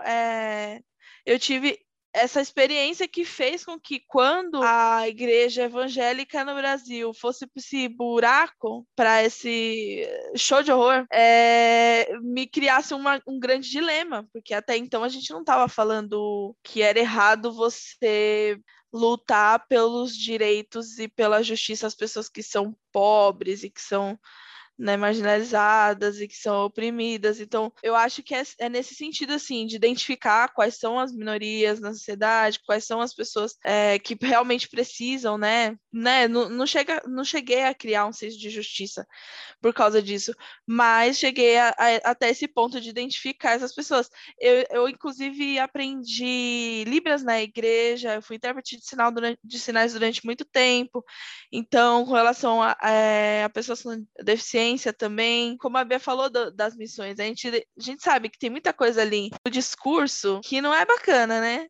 Então, mesmo com essa questão dos surdos, era muito, tinha muito um discurso de, ah, de eles buscarem a cura e tudo mais, que é muito polêmico, né? É, mas eu tive, né? E uma outra coisa que eu também identifico na minha experiência é, e aí que eu fui descobrir muito mais tarde. Eu acho que todas essas coisas que a gente está falando aqui são coisas que, com exceção do caso do Murilo, que já esteve na raiz né, do, da construção dele de religiosidade, é, são coisas que a gente vivenciou e na época a gente não, não percebia muito e hoje a gente ressignifica, né? Acho que é muito esse, esse, esse movimento. E com relação ao, ao fato de eu ter sido pentecostal a minha vida inteira, isso também é uma coisa que para mim fez grande diferença.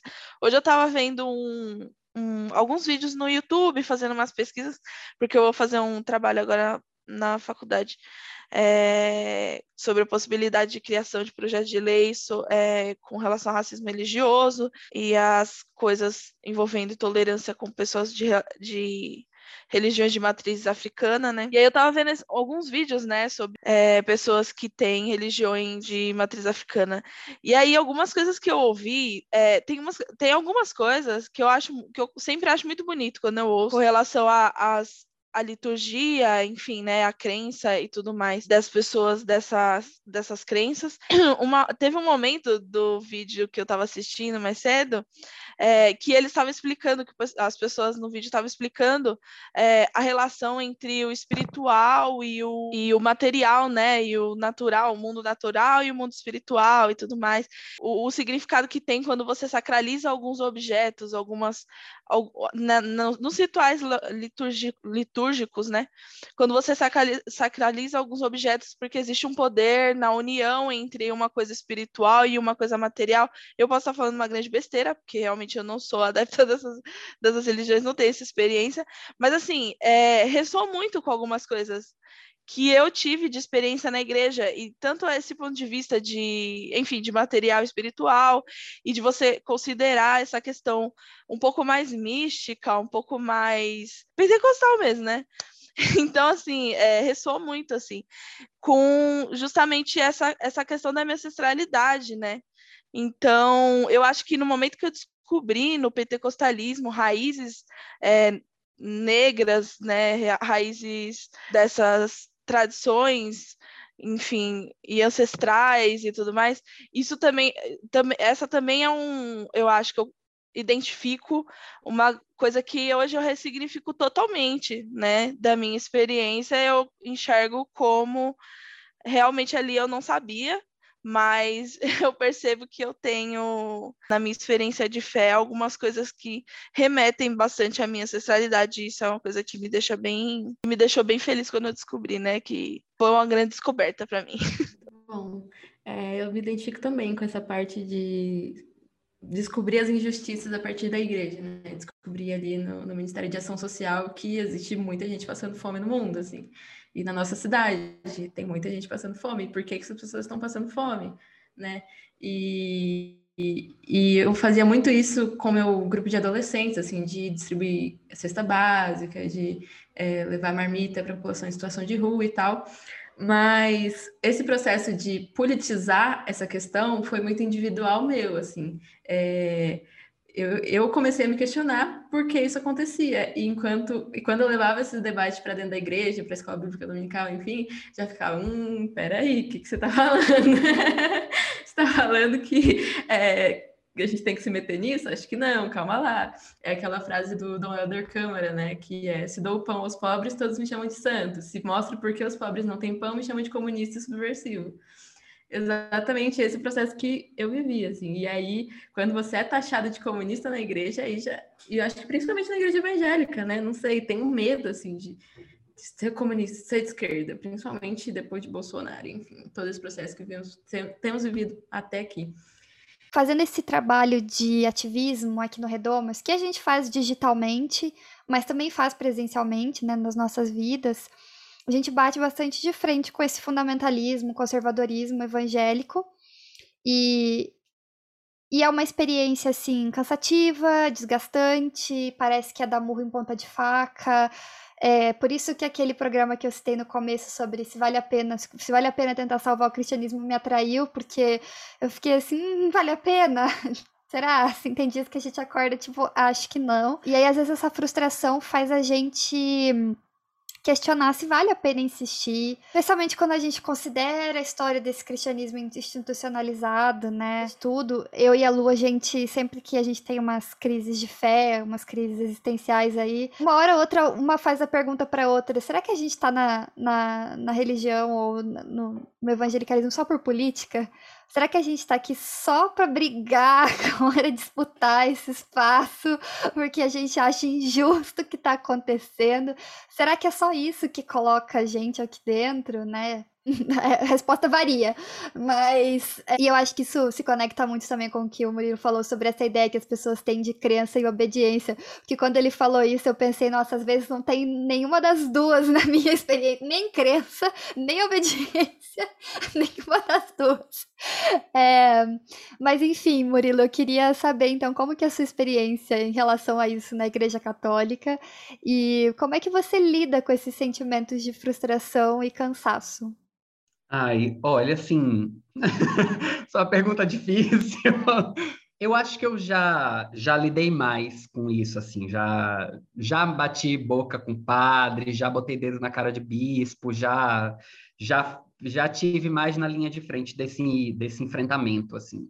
Para mim hoje, é o o processo tem sido muito mais numa outra disposição de constituir outros espaços, sabe? Eu não tô é, às vezes eu tenho eu tenho um pouco dessa dessa crise com um padre amigo meu que é um, um amigo muito querido e um aliado muito importante porque ele é padre, né? Então ele está ali interessado em dialogar com os outros padres que são amigos e, e construir o diálogo por dentro da igreja e ali abrindo as brechas, não sei que e tudo mais. Aí é, às vezes eu é, é, faço uma coisa ou outra, eu posto uma coisa ou outra, eu digo uma coisa ou outra, e ele vem para mim assim todo preocupadinho, querendo não não silenciar, né, naquele cuidado assim de, de ter na consciência de que ele é um padre, homem, cisgênero, heterossexual, numa posição de poder e vindo aquela calma assim, sem querer ser invasivo e tudo mais, mas dizendo assim, não, mas é porque talvez se a gente falar desse jeito vai afastar as pessoas, não sei o quê. Eu falo assim,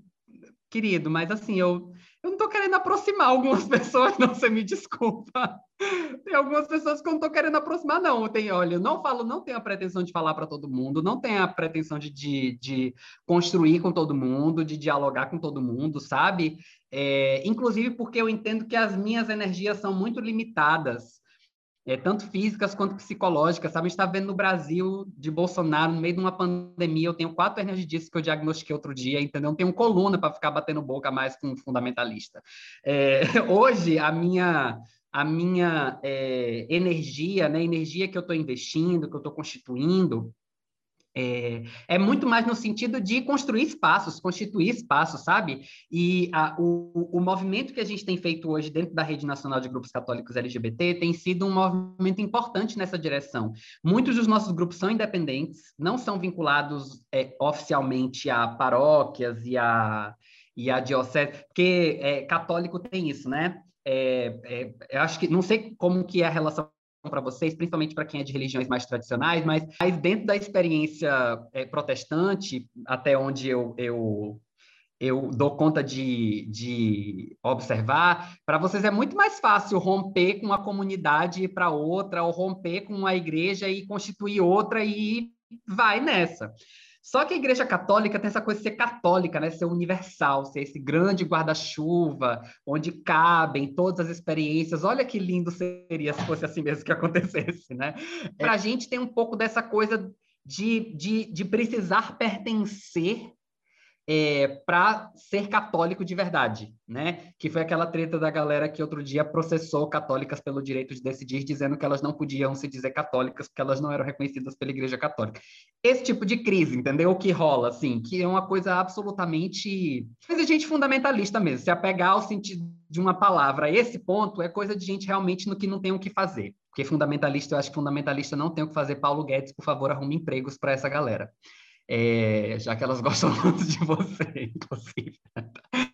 Mas, enfim, que as tretas à parte, existe um pouco dessa crise, mas é, é, não é esse o meu interesse, porque, mais uma vez, o meu interesse não é com essa vinculação, não é com a doutrina, não é com a instituição, não é. O meu interesse é com produzir um cristianismo, produzir um catolicismo que, é, é que não seja é, comprometido com o projeto de morte, constituir um catolicismo que seja comprometido com o Evangelho de Jesus, porque a Igreja Católica, na maneira como constitui a sua missão e a sua caminhada de pastoral hoje, muitas vezes se afasta do Evangelho. E eu, enquanto católico, que pertenço a essa comunidade, que quero que essa comunidade caminhe em direção ao reino de Deus, caminhe na direção do projeto de Jesus, eu preciso me colocar na posição, inclusive na posição de autonomia, de fazer essa denúncia dentro da minha comunidade religiosa né? É, de fazer essa denúncia e de me movimentar para constituir uma outra possibilidade, é exercício de profeta, exercício de denunciar a injustiça e anunciar a esperança. É, eu hoje tenho me comprometido, tentado me comprometer com essas duas coisas, né? A denúncia da injustiça é uma coisa que a gente está fazendo o tempo todo, na maneira como a gente se coloca nesses debates, mas eu acho que algumas vezes a gente fica só nisso só na coisa de denunciar a injustiça e a gente se movimenta muito pouco para constituir a esperança enquanto uma realidade concreta dentro da vida das nossas comunidades. É, e para mim tem sido esse exercício, assim, é, é organizar o movimento de católicos LGBT no Brasil, que tem sido a missão a que eu tenho me dedicado nesse momento, tem sido a minha forma de fazer enfrentamento e fazer frente, porque é, eu acredito que eu bater boca com padre, com bispo e com gente fundamentalista que vem encher meu saco nos comentários dos meus vídeos, não vai exatamente provocar muita mudança na igreja. A mudança que eu espero, é, que eu acho que é necessária, é, na realidade da igreja, ela só vai acontecer quando as pessoas LGBT se apropriarem do direito de produzirem teologia, se apropriarem da autonomia de pensarem a experiência é, é, do que significa ser católico. É, isso precisa ser feito por pessoas LGBT organizadas, constituindo a sua vida, dando seu testemunho e colocando e disputando o seu lugar dentro da igreja. Assim. Então, é, hoje eu tenho feito muito mais esse movimento, é, articulando esses grupos, constituindo essa rede é, e fazendo, em vez de pedir licença para o padre e pedir, por favor, para nos aceitar aqui, eu vou é, constituir um grupo aqui onde a gente vai fazer teologia, onde a gente vai fazer liturgia, onde a gente vai vivenciar a nossa fé, a nossa espiritualidade. E se tiver um padre aliado, uma freira aliada que quiser vir aqui contribuir com a gente, massa, vai ser muito bem-vindo. Mas a gente não vai ficar pedindo licença mais. A gente não vai ficar pedindo migalha de aceitação, de acolhida mais. Não estou interessado nisso, assim. É porque é, um, um, uma coisa é, que, que, uma coisa que me radicalizou, né, um, um, texto que não é bíblico, mas que é evangélico, que me radicalizou, foi uma carta é, que é, nós, da Rede Global de Católicos do Arco-Íris, escrevemos para os bispos da Igreja Católica no primeiro encontro global de católicos LGBT que aconteceu em Roma em 2015. É, eu estive nesse encontro representando a comunidade de católicos LGBT no Brasil, foi uma das experiências mais transformadoras e potentes da minha vida. E estava é, acontecendo uma reunião de bispos na mesma semana, é, em Roma, e nós mandamos uma carta para esses bispos. E essa carta dizia que, pela nossa experiência, nós entendemos que o que importa não é o que a igreja tem a dizer para nós, é o que nós temos a dizer para a igreja. A igreja já disse muitas coisas, já passou muito tempo dizendo muitas coisas, na verdade, dizendo a mesma coisa a respeito das pessoas LGBT, sem nunca parar para um exercício de escuta e de reconhecimento concreto do que significam as nossas, as nossas experiências e do que significa a ação de Deus na nossa vida. Então, já que vocês é, não toparam fazer esse movimento de se aproximar, de escutar num gesto verdadeiramente pastoral e evangélico, tudo bem. Nós vamos nos apropriar desse direito, dessa necessidade, porque nós entendemos, pela maneira como como Deus se comunica conosco e pela ação de Deus na nossa experiência, que o que importa nesse momento é aquilo que nós temos a dizer para a igreja, não aquilo que a igreja tem a dizer para nós e sobre nós. Porque aquilo que nós temos a dizer para a igreja é o pedaço do evangelho que está faltando, porque a igreja sempre se, negli... sempre se negou a ver. O, o... É o que a igreja negligenciou é, o nosso olhar sobre Deus, a partir das nossas experiências, é um olhar muito único e é um olhar que nós precisamos é, nos colocar no direito e na autonomia de pautar e de disputar. É, então, eu estou fazendo esse movimento, assim, é, tenho feito esse movimento. É simples? Não é simples. É, é, obviamente, a gente sofre uma quantidade muito grande de ataques e de é, dissensos e de perseguições, muitas vezes, e, obviamente, a gente tem, inclusive, as nossas próprias tensões, né? Porque o movimento também ele não tem homogeneidade, a gente tem uma quantidade enorme de visões. É, eu digo sempre, né, que do mesmo jeito que a gente tem é, é, LGBT, ateu, que é heteronormativo, a gente tem LGBT cristão que é fundamentalista também. A gente lida com essas coisas, um monte de gente LGBT aí que diz que a gente tem mesmo que, que viver a vida sem, sem, sem transar que tem que viver uma vida casta, que é, é esse o significado que eles entendem de castidade, né? É, que você viver a vida inteira negando quem você é, é, negando seu desejo, negando seus afetos, negando a possibilidade de viver uma sexualidade sadia e, e, e amorosa, afetiva do jeito que Deus deseja.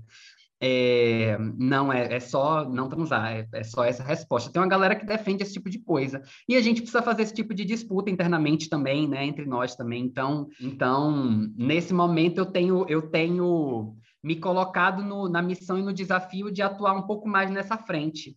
É, de, de lidar com, com, com as coisas que nós podemos e queremos dizer é, nesse momento, assim, porque porque eu acho que é um pouco um pouco sobre isso, assim, o, o que é mais importante nesse momento para construir a transformação que eu acho que a gente precisa. E aí, acho que dentro dessa questão já, queria puxar a última pergunta, que é como que a gente faz é, essa discussão política dentro da igreja, a partir do cristianismo e tudo mais, e milita dentro da igreja, sem perder de vista também a Carolice, né, Marilo, que você ama tanto. a espiritualidade. É, eu falo também de um lugar de uma pessoa que gosta de ser crente, né? Que bota um louvor para limpar a casa assim, glorifica quando a palavra valadão, sim, com todos os problemas que ela significa. então, como é que a gente endurece sem perder a ternura, né? Sem perder de vista essa coisa da mística mesmo, que faz parte da experiência religiosa, né? Ah, sim, com certeza. É, eu estava eu tava falando disso outro dia com o pessoal da coordenação nacional da, da rede, é, da Rede Nacional de Grupos Católicos LGBT, porque a gente trabalha muito, se reúne sempre, faz e acontece, não sei o que, não, e tal, mas teve uma época que a gente não estava rezando, assim, sabe? Não estava... É, tava naquela coisa de, de começa a reunião, alguém pode fazer oração, aí a pessoa fazia hora, puxava a oração do Vinte Espírito Santo, é, sinal da cruz, show, terminou a oração, começa a reunião. A nossa espiritualidade era isso, assim. E eu fiquei é, me lembrando muito daquele texto que eu também não sei qual é, que é o de quando Jesus vai visitar é, Marta e Maria, é, que tem uma das duas que está limpando a casa e a outra que está lá ouvindo Jesus falar, e aí vai a irmã reclamar, e aí Jesus diz assim, ué, mas ela está aqui aproveitando a melhor parte. E, é, e, a gente muitas vezes deixa de aproveitar a melhor parte. E eu acho que é uma experiência importante, sabe? Eu me lembro da primeira vez que eu fui participar de um protesto. A gente ia fazer a ocupação de uma ferrovia de uma grande mineradora, que eu não vou falar o nome, é, que passava em Minas Gerais, e a gente ia ocupar essa ferrovia num dia de jornada de lutas da, da Via Campesina, que estava acontecendo ocupações e atos é, na América Latina toda. E a gente se encontrou é, secretamente, tinha todo um negócio de ser tudo segredo, não podia falar nada porque tinha perseguição policial e, e tudo mais.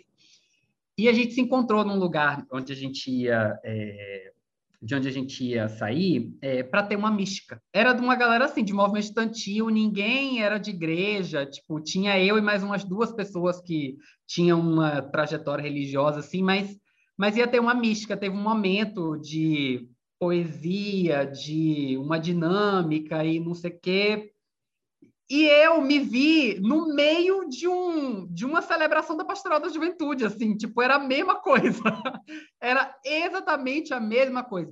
E aí, quando você conhece, hoje, quando você conhece a experiência mística de, de alguns movimentos sociais, existem movimentos sociais que têm é, a mística como um lugar fundamental. Até a galera fala da esquerda cirandeira, mas é, o termo esquerda cirandeira é um termo problematicíssimo, porque a ciranda ela é uma experiência... É, mística muito significativa para os nossos povos originários. Pega uma galera esquisita que fica no, na vibe good vibes e não discute é, o que importa, e as pessoas que estão fazendo luta política, militância que importa, estão fazendo ciranda. Esse lugar né, da, da, da, da mística, da ciranda, do canto, da poesia, é, da conexão, eles têm um lugar muito organizador é, da identidade e do compromisso político de muitos movimentos sociais na experiência, na trajetória da América Latina. Acho que é importante que a gente olhe um pouco para essa, essa trajetória também, para entender que a gente não pode separar a nossa luta disso também, né? A gente não pode separar é, o nosso trabalho e a nossa experiência é, de fé, a nossa experiência religiosa, é, no sentido mais estrito, é a nossa experiência mais mística mesmo. Acho que o místico é essa palavra, né? Acho que a gente não pode separar uma coisa da outra. Eu me lembro que quando eu come... quando eu entrei para a Pastoral da Juventude, eu era adolescente, eu tenho é, memória fotográfica desse dia é, na minha vida. Eu estava numa crise porque eu estava parando de rezar. Eu estava deixando de rezar. Eu não tinha mais aquela coisa, aquele compromisso daquela educação que minha mãe me deu de todos os dias antes de dormir, ajoelhar no pé da cama e rezar um Pai Nosso, uma Ave Maria. É, e agradecer a Deus. Eu estava parando de fazer isso, estava perdendo, tava perdendo sentido, eu naturalmente estava indo dormir, e eu estava falando assim, eu entrei para esse negócio dessa pastoral agora, eu estou perdendo a fé, eu não estou rezando mais, eu entrei numa crise porque eu estava perdendo a fé, e aí eu fui, estava indo para a reunião do grupo é, com uma amiga minha, Rose, que era do grupo também, e aí eu cheguei e levei isso para ela. Falei assim, Rose, você reza, você ainda reza, porque eu parei. Ela, aí ela começou a rir, ela falou assim, Murilo, todo mundo já teve essa crise, tá? Fica tranquilo, porque todo mundo que entrou para pastoral em algum momento teve essa crise porque à medida que a gente foi, que a gente foi se aproximando daquele jeito de fazer igreja, aquele jeito de rezar que a gente tinha conhecido antes, foi começando a perder o sentido. E aí a gente simplesmente, só que era isso, né? Aquele jeito de rezar era o único jeito de rezar que eu conhecia. Então, parou de fazer sentido para mim, eu parei de rezar, achei que eu estava perdendo a fé, achei que eu estava na igreja só por política. e tem muita gente que fala que pastoral da juventude não é não é pastoral, é movimento social. Tem muita gente que fala isso, tem muita gente que fala é, de igrejas que tem essa pegada que não é igreja, que é movimento social. É essa discussão, né? O que, que você entende por igreja? O que, que você entende por oração? O que, que você entende por movimento social?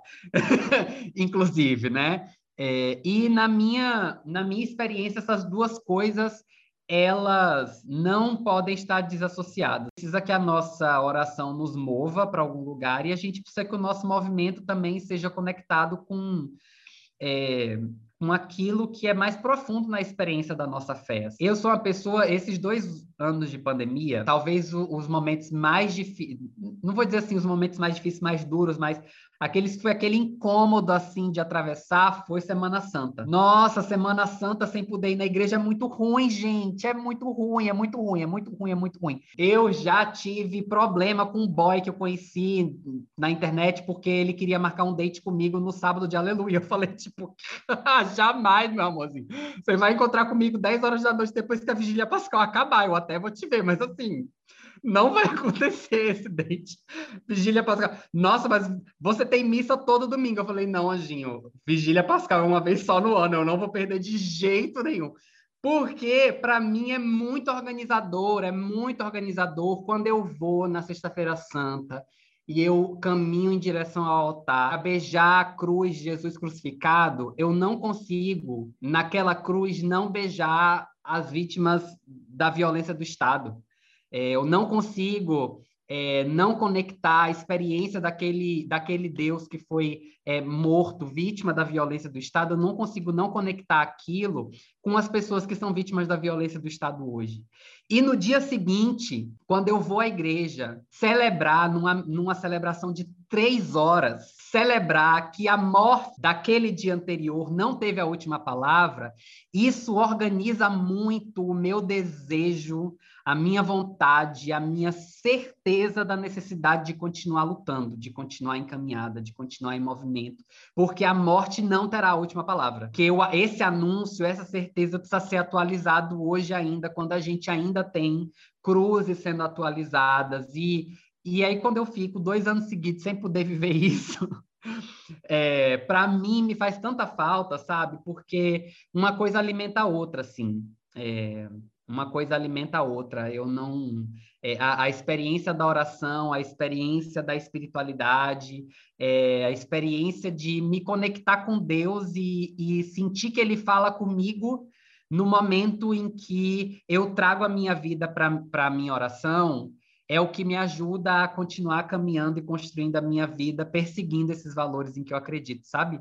É, e eu acho que nós que somos cristãos e que muitas vezes é, começamos a achar que o jeito que a gente aprende a rezar está perdendo sentido, talvez tenha talvez faça sentido que perca o sentido mesmo, porque é uma oração que surge de uma outra experiência, que surge de um outro modo de ver a missão, que surge de um outro modo de constituir a fé, é, mas isso não significa que a gente pode nem precisa abandonar a nossa experiência de oração, assim, porque pelo contrário, né? Se o que nos colocou encaminhado, o que nos colocou em luta e militância foi o evangelho, foi, foi é, é, a presença e a ação de Deus e de Jesus Cristo na vida da gente, a gente não pode simplesmente abandonar a presença e a ação de Deus na nossa vida para ir lutar, entendeu? A gente precisa levar essa, essa ação e essa experiência para a nossa caminhada e talvez, na nossa caminhada, descobrir outras maneiras de, de, de fazer essa conexão, né?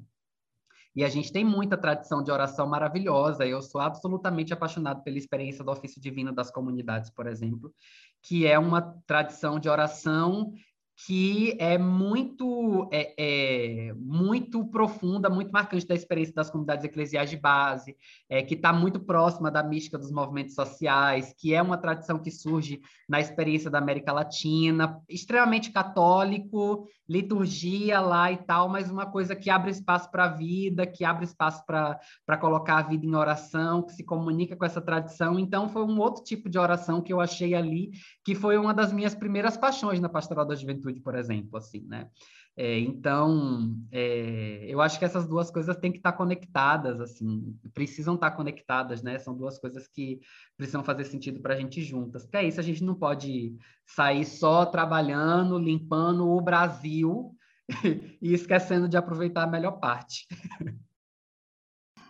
Ai, fica até difícil falar depois, porque É, a gente, no último Redomascast, né, a gente falou sobre oração do Pai Nosso. É, eu até comentei lá no programa sobre como, na, na tradição protestante, nessa tentativa de se desassociar do catolicismo, muitas vezes, que até no off aqui a gente estava conversando, né, dessa briga aí, dessa coisa até meio infantil que, que acontece eu contei no programa que toda vez que alguém falava sobre o Pai Nosso, tinha o adendo que é, mas não é para rezar o Pai Nosso, porque não é para falar como se fosse palavras vazias, porque esse é o entendimento que eles têm, né, que quando uma pessoa está rezando, são palavras vazias, né? E hoje eu não, não, eu sei que não é dessa forma e compreendo, mas eu lembro, eu tenho muito essa memória. E resgatar o Pai Nosso como um ritual e entender rituais de uma, de uma outra maneira foi muito importante para mim, assim. Mas no programa também eu falo que tá muito difícil orar. É, ultimamente. E eu associo muito a questão da espiritualidade com uma prática de oração. Então, quando você fala assim, ah, tô deixando de rezar, será que tô perdendo a fé? Isso ressoa muito comigo, porque também, assim, isso é, é forte, assim, e gera até às vezes um sentimento de culpa, assim, né, de tipo, o que, que tá acontecendo? Quando a Lu, a Lu inseriu essa pergunta, né, como militar na igreja sem perder de vista a espiritualidade, daí eu olhei a pauta e pensei, não sei. É, não sei como fazer isso. Eu acho que a resposta do Murilo foi muito, falou muito comigo, me ministrou muito, assim, é, em relação a isso. Sempre me exponho aqui no Redomascast. Sempre mando muita real, assim, de que tá bem difícil é, militar sem perder a espiritualidade para mim.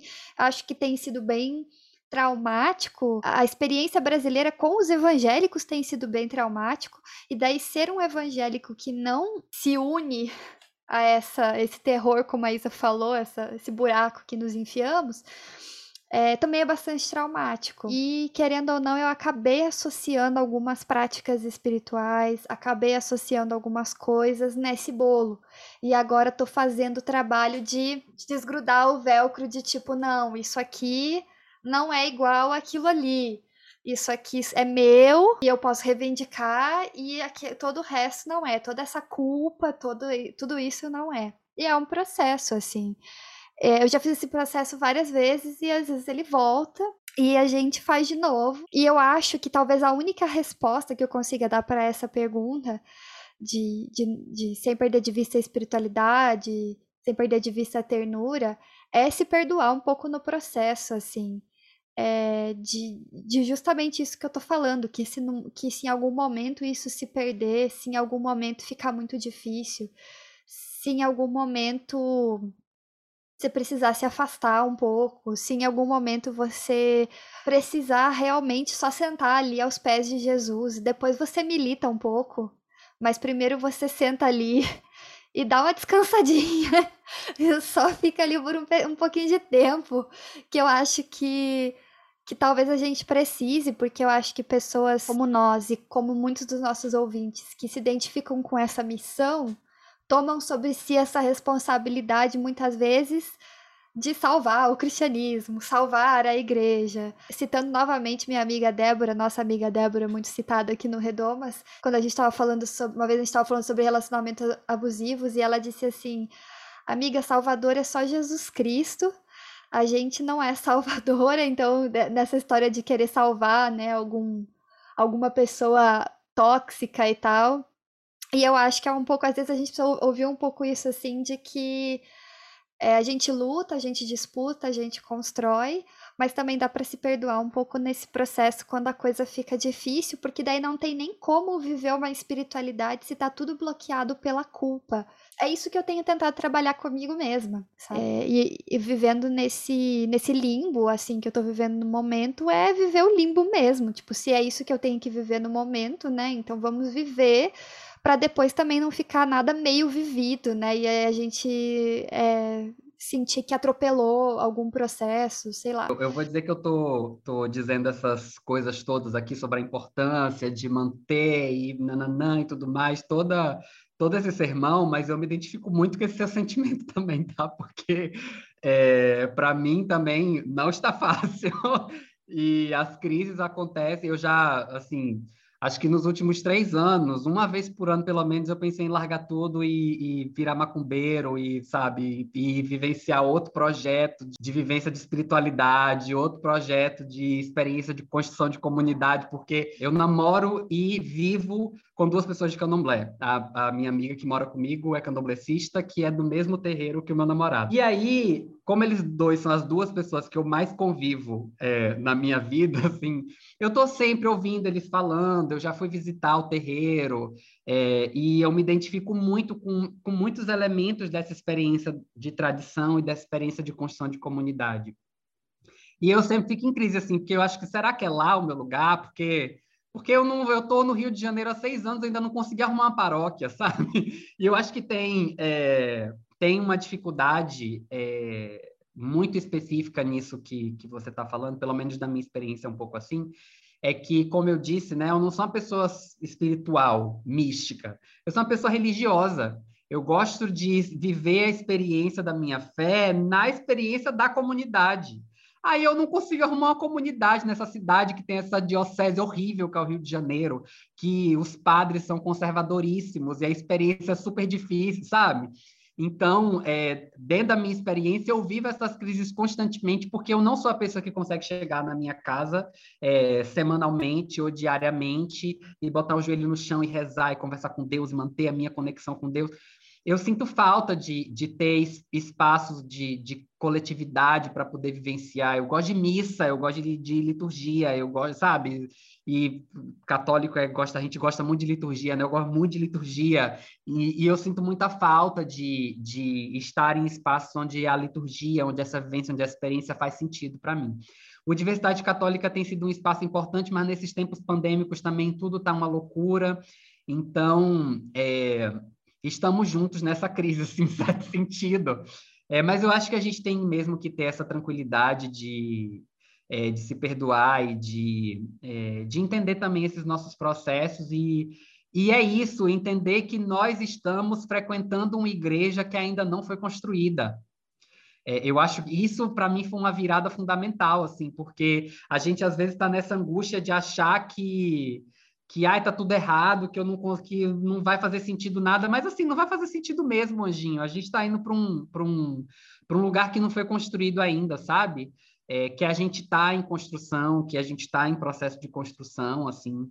O que eu acho que é importante, fundamental e que precisa ser e uma coisa que a gente não pode abrir mão é a experiência da coletividade, eu acho, né? A gente fazer o máximo que a gente puder para estar tá junto de outras pessoas, é, onde a nossa espiritualidade faz sentido, onde a nossa relação com Deus faz sentido, onde a gente consegue conectar é, de alguma forma essa experiência mística, né? Eu acho que a gente precisa começar a, a, fazer essa experiência de construir as nossas, as nossas pequenas comunidades, reconstruir as nossas pequenas comunidades, é, construir as nossas comunidades de comunidades, constituir as nossas comunidades dentro das nossas comunidades, porque eu acho que com esses laços a gente vai conseguindo resgatar isso um pouco, né? Conseguindo recuperar isso um pouco mais, assim. É, e fazendo dessa experiência do encontro uma experiência de fortalecimento coletivo também, que eu acho que é, que é uma coisa que se a gente não tiver misericórdia, a gente não dá conta nem da espiritualidade, nem da militância, nem de nada. Assim. Então, eu tenho pensado também nessa importância da gente é, da gente se encontrar com Jesus nas outras pessoas, né? É, nas pessoas que revelam a face de Jesus, é, que a gente que a gente acredita que faz sentido para a gente, eu acho que isso ajuda a gente a renovar e a fortalecer, a manter a nossa fé viva de alguma forma. Isso, para mim, pelo menos, é muito verdade. Então, eu acho que a gente também precisa buscar esse caminho, né? É um trabalho, é um movimento, assim, um desafio às vezes, mas é, respirando fundo e, e correndo atrás de fazer esse movimento, é, porque tá ruim, é, tá difícil, acho que tá difícil é, é, vivendo essa experiência, mas eu acho que fica mais difícil quando a gente deixa de viver, assim. Então, é, eu acho que a gente precisa encontrar o, o, o meio do caminho, né? O, o, lugar onde a gente pode, de forma saudável e tranquila, é frequentar essa igreja que a gente ainda está construindo, assim. Eu acho que é sobre encontrar esses espaços e as pessoas que podem fazer essa construção junto com a gente. Eu acho que eu me relaciono com tudo que todos vocês falaram, é, em, alguns, em alguns vários níveis, né? É, eu vou falar de, sobre como está sendo para mim na pandemia, porque eu acho que esse é um ótimo exemplo, né? Então, eu acho que eu também estou tendo essa experiência de não, de às vezes falar, meu, não parece que eu não estou vivenciando, não tô, não tá, não tá rolando, não está acontecendo, não estou conseguindo orar, não estou conseguindo ler a Bíblia direito. O, o, o web culto ficou com Deus é complicado, né? Então, assim, a gente às vezes não sabe. Eu já teve até, acho que eu, poucas semanas atrás, eu falei para a Lu, falei, amiga, não sei, tá estranho. São dilemas. E realmente é, existe um pouco de conforto nessa ideia mesmo, que o, o Murilo falou de tipo, realmente não tá pronto, gente. Se tá perdido, tá certo, é isso mesmo. Vai, vai ter que ficar, vai ter que ficar desse jeito mesmo, não tem problema. E, e eu acho que, em comparação com o passado, eu realmente hoje estou muito mais tranquila com essa questão da culpa, do, né, enfim, nossa, não estou sendo crente, preciso. É, eu acho que, graças a Deus, espaços como Redomas, é, enfim, outras, outras, é, outros círculos, né, que eu transito que tem essa comunicação com a minha, com a minha religiosidade me deram um pouco mais de confiança nesse sentido. Então, é, eu lembro, teve um, um tweet, eu acho, do Murilo, que eu lembro que eu guardei muito, assim, que ele falou que, que, que esse negócio de culpa não serve para nada. Eu acho que eu acho que você até falou assim, Murilo, você, é, eu tenho propriedade, eu, eu sou católica, eu sei do que eu tô falando, não serve para nada. E eu lembro quando você falou isso, eu falei, nossa, gente, pior que é muito real isso não serve para absolutamente nada. E então, assim, eu quando eu me pego, às vezes, me sentindo culpada porque não estou vivenciando e tudo mais, não estou orando como eu gostaria de estar orando, não estou fortalecendo a minha fé como eu gostaria de estar fortalecendo. Eu acho que hoje em dia eu consigo fazer mais um exercício de não vou perder tempo com isso, não vou ficar é, surtando em torno da culpa, gente. Eu, não, eu tenho que é, gastando toda. Isso é outra coisa que eu falou que eu me identifico muito. Eu vivo no modo economia de energia. Eu tenho 31 anos e eu sou taurina. Tipo, eu sou. A, a, a preguiça é meu lema, entendeu? eu preciso economizar energia, não vou gastar. Então, todas as vezes que eu me sinto assim, ah, eu vejo que eu tô indo para esse lugar, eu falo, ah, não, gente, não vou perder tempo com isso. Mas é, não é como se eu não considerasse importante também, né? Então é por isso que eu tenho esses momentos de falar com a Lu, que não falei com a Lu, né? Ah, eu, amiga, tá estranho, não sei, não, como que tá aí para você, né? Fazer esse benchmark.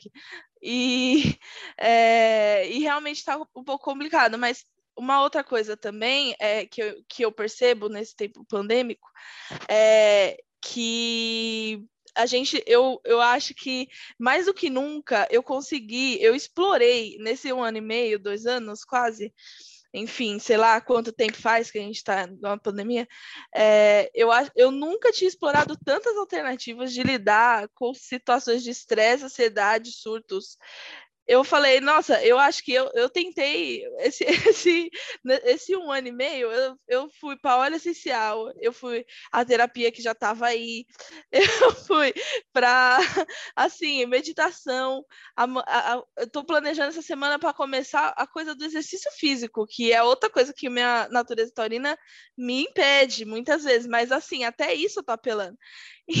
Então, eu acho que essa questão da fé sempre foi um recurso, e agora falando um pouco mais sério, sempre foi, sempre foi um recurso muito forte, assim, e, e a minha experiência, e tipo, igreja, assim, é, no formato, eu nunca fui da, da Assembleia de Deus, mas eu já fui em igrejas muito similares, assim, Assembleia de Deus, de periferia e tal, é, é muito isso, a igreja é um lugar de realmente você buscar conforto para suas questões do, da, né, de opressão proletariada e, e a, às vezes a mulher com violência doméstica em casa. E, então, assim, eu, eu sempre tive muita essa experiência da igreja como um lugar onde você leva as suas necessidades e que não necessariamente você recebe uma solução prática, mas você recebe um conforto espiritual e, e né, enfim, você recebe em Deus um, um consolo.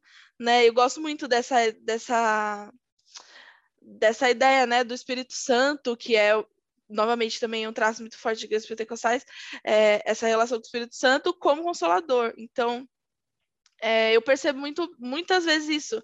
Eu quando eu tava com. Quando eu tive Covid ano passado, é, quando eu tive pessoas na família, quando eu tive situações de muito estresse e tudo mais, é, eu sentia que a oração, por exemplo, era um lugar que me dava um pouco mais de tranquilidade e paz. É, eu tive na experiência da minha internação uma, uma, um negócio que, sei lá, assim, o que, que rolou. Mas teve um babado, entendeu? Eu sei que teve. Eu sei que eu recebi um abraço de Deus enquanto eu estava internada. Eu sei, ninguém vai me tirar isso, eu tenho certeza. Entendeu? E, eu, e foi isso que me manteve ali. Eu, todo mundo fala assim, nossa, eu tenho muito medo de ser internada. Eu falo, gente, eu a melhor fase do, do quanto eu fiquei doente foi eu, a internação, porque eu estava sozinha, eu não podia ver ninguém, não podia ver parente, não podia ver ninguém. Eu quase não tive contato com o mundo externo, eu só via os enfermeiros e a equipe médica, e, e aí eu passava a maior parte do tempo sozinha, e eu realmente sentia, assim, um abraço de Deus nesse momento. Então, é, ao mesmo tempo que é um pouco mais difícil essa, essa questão toda litúrgica e ir na igreja pessoal, pessoalmente e tudo mais, é, eu percebo que também existe um recurso assim de emocional para a gente, psicológico, é, que eu inclusive já discuti com a minha, com a minha psicóloga sobre isso, é, que eu acho que, é, que eu considero bem importante também. Mas acho que é isso. Dessa, dessa, desse bloco, eu acho que é isso. É, mas agora vamos para o último bloco das recomendações. É, vocês têm recomendações para fazer? Eu vou fazer, eu acho que eu vou deixar as minhas aqui. É, eu estava pensando, enquanto a gente estava conversando, que para mim uma das coisas que foi.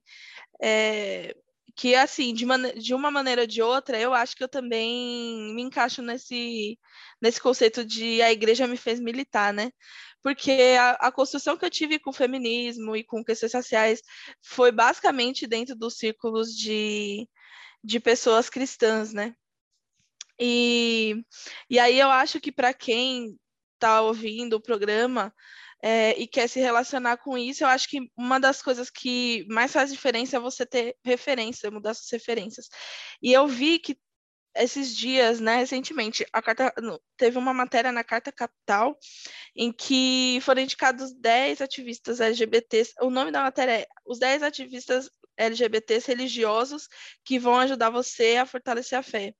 E aí eu acho que ali tem um, um muitas referências, né? Tem, tem 10 referências, não só é, cristãs, tem referências de todas as religiões, e que eu acho que é, são boas pessoas para se acompanhar, além do Murilo, que a gente já é, disse aqui que nos ajudou muito durante todo esse processo.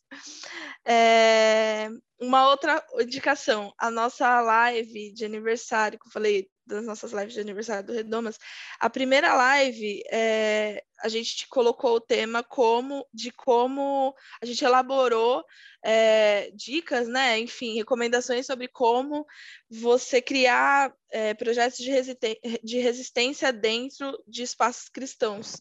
Então, era uma pergunta que muita gente sempre fez, né, para a gente, ah, como como fazer, né? Como vocês se articularam no Redomas e tudo mais. E aí a gente se propôs a responder nessa live. E eu acho que pode ajudar bastante. E o, a última recomendação é também é de um Redomascast, mas ao mesmo tempo é de um conteúdo que eu, coma, que eu consumi quando eu estava produzindo, que é um documentário que tem no YouTube sobre a vida da Diolinda Rodrigues. É, ela foi uma pessoa que se envolveu com. É, ela assim, um pouco de, né, uma, uma pequena bio. Ela foi uma das militantes pela independência de Angola. E, e aí ela a, a maneira como ela se envolveu com a militância basicamente foi através da, da experiência religiosa, é, foi numa igreja onde ela teve contato com, com movimentos sociais.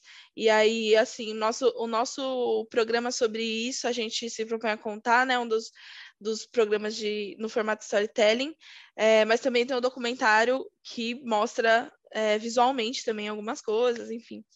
Então, fica essas recomendações. Mudou. A minha recomendação de hoje é o livro Tem que Vigorar, de Gil do Vigor. Recebi o meu ontem, já estou na metade. Ai, Inclusive, tem muito a ver com o que a gente estava falando aqui, né? Ele conta sobre. É uma autobiografia dele, ele conta sobre a vida dele que foi uma vida muito difícil, muito pobre, passou fome, e em um certo momento ele fala sobre como a mãe dele sofria violência. E domingo era o dia que ele não ia para a escola, então ele tinha que lidar com a família dele, e aí ele encontrou na igreja um lugar de refúgio, né? Um lugar que ele não tinha que lidar com a violência do pai dele. Enfim, dei spoilers do livro, mas recomendo Gil do Vigor, nossa bicha crente favorita, é Cachorro Evangélica. Eu amo. Vamos vigorar, gente. Eu só queria deixar um, um, uma, um depoimento aqui, Gil. Se você um dia ouvir isso, você sabe que eu te amo, Gil, pelo amor de Deus. Assim, Passei três meses defendendo você como se fosse um membro da minha família, entendeu? É só isso mesmo que eu queria dizer. As meninas que estão aqui, elas sabem que, meu Deus do céu, eu sou a referência vigorada em todo o círculo de, de amizade que eu tô. Todos. E a gente mandou e-mail, Gil. Tá lá, mandou um e-mail, DM, tudo. A gente Seja só quer o segundo homem a participar do Redomas Cast, pelo amor da misericórdia. Gente. Nossa, eu quero ouvir esse podcast já, gente. Gil do Vigor é simplesmente tudo para mim, tudo para mim, aquela bicha. Olha, então, recomendações. É... Eu vou, sim, é um pequeno jabá, é um pequeno jabá, mas eu vou novamente recomendar o vídeo da minha avó, tá? É... É porque, cara, a minha avó é incrível, a minha avó é sensacional, não é porque ela é minha avó, não. Se ela não fosse minha avó, eu também ia achar ela incrível e sensacional, e ela tem uma trajetória muito foda, assim, e ela, para mim, é uma referência muito, muito significativa do, do, do que é esse, esse cristianismo em que eu acredito e do que é esse jeito de fazer cristianismo que eu acredito. É, e, e, que para mim é uma herança, né? É um legado assim. Então a gente fala sempre de resgate de ancestralidade. Para mim é muito importante fazer esse resgate da minha ancestralidade direta que eu tenho a alegria de ainda poder conviver e ainda poder ouvir, e ainda poder é, ir lá é, beber direto da fonte, né? E todas as vezes que eu converso com a minha avó, eu descubro uma outra coisa. E nesse vídeo ela contou várias histórias que eu não conhecia. É, então, e, foi muito legal, foi muito lindo de fazer, de gravar. É, então, eu recomendo esse vídeo, tá lá no, no Muro Pequeno, no YouTube é, que eu acho que é uma experiência bacana de conhecer. Assim, ela diz muito sobre essa experiência do cristianismo popular e da conexão é, desse cristianismo com as lutas políticas, assim. E é, me ocorreu assim é, um filme de 94 que quem é de Pastoral da Juventude a gente assiste direto no, em grupo e esse filme tem disponível no YouTube, que é um filme chamado O Anel de Tucum. É, não sei se vocês já ouviram falar, ou se é uma coisa, tipo, muito católica. é, ele é um filme de uma hora, um filme curtinho, antigo, produção brasileira de baixo orçamento, assim, uma coisa, ele é meio...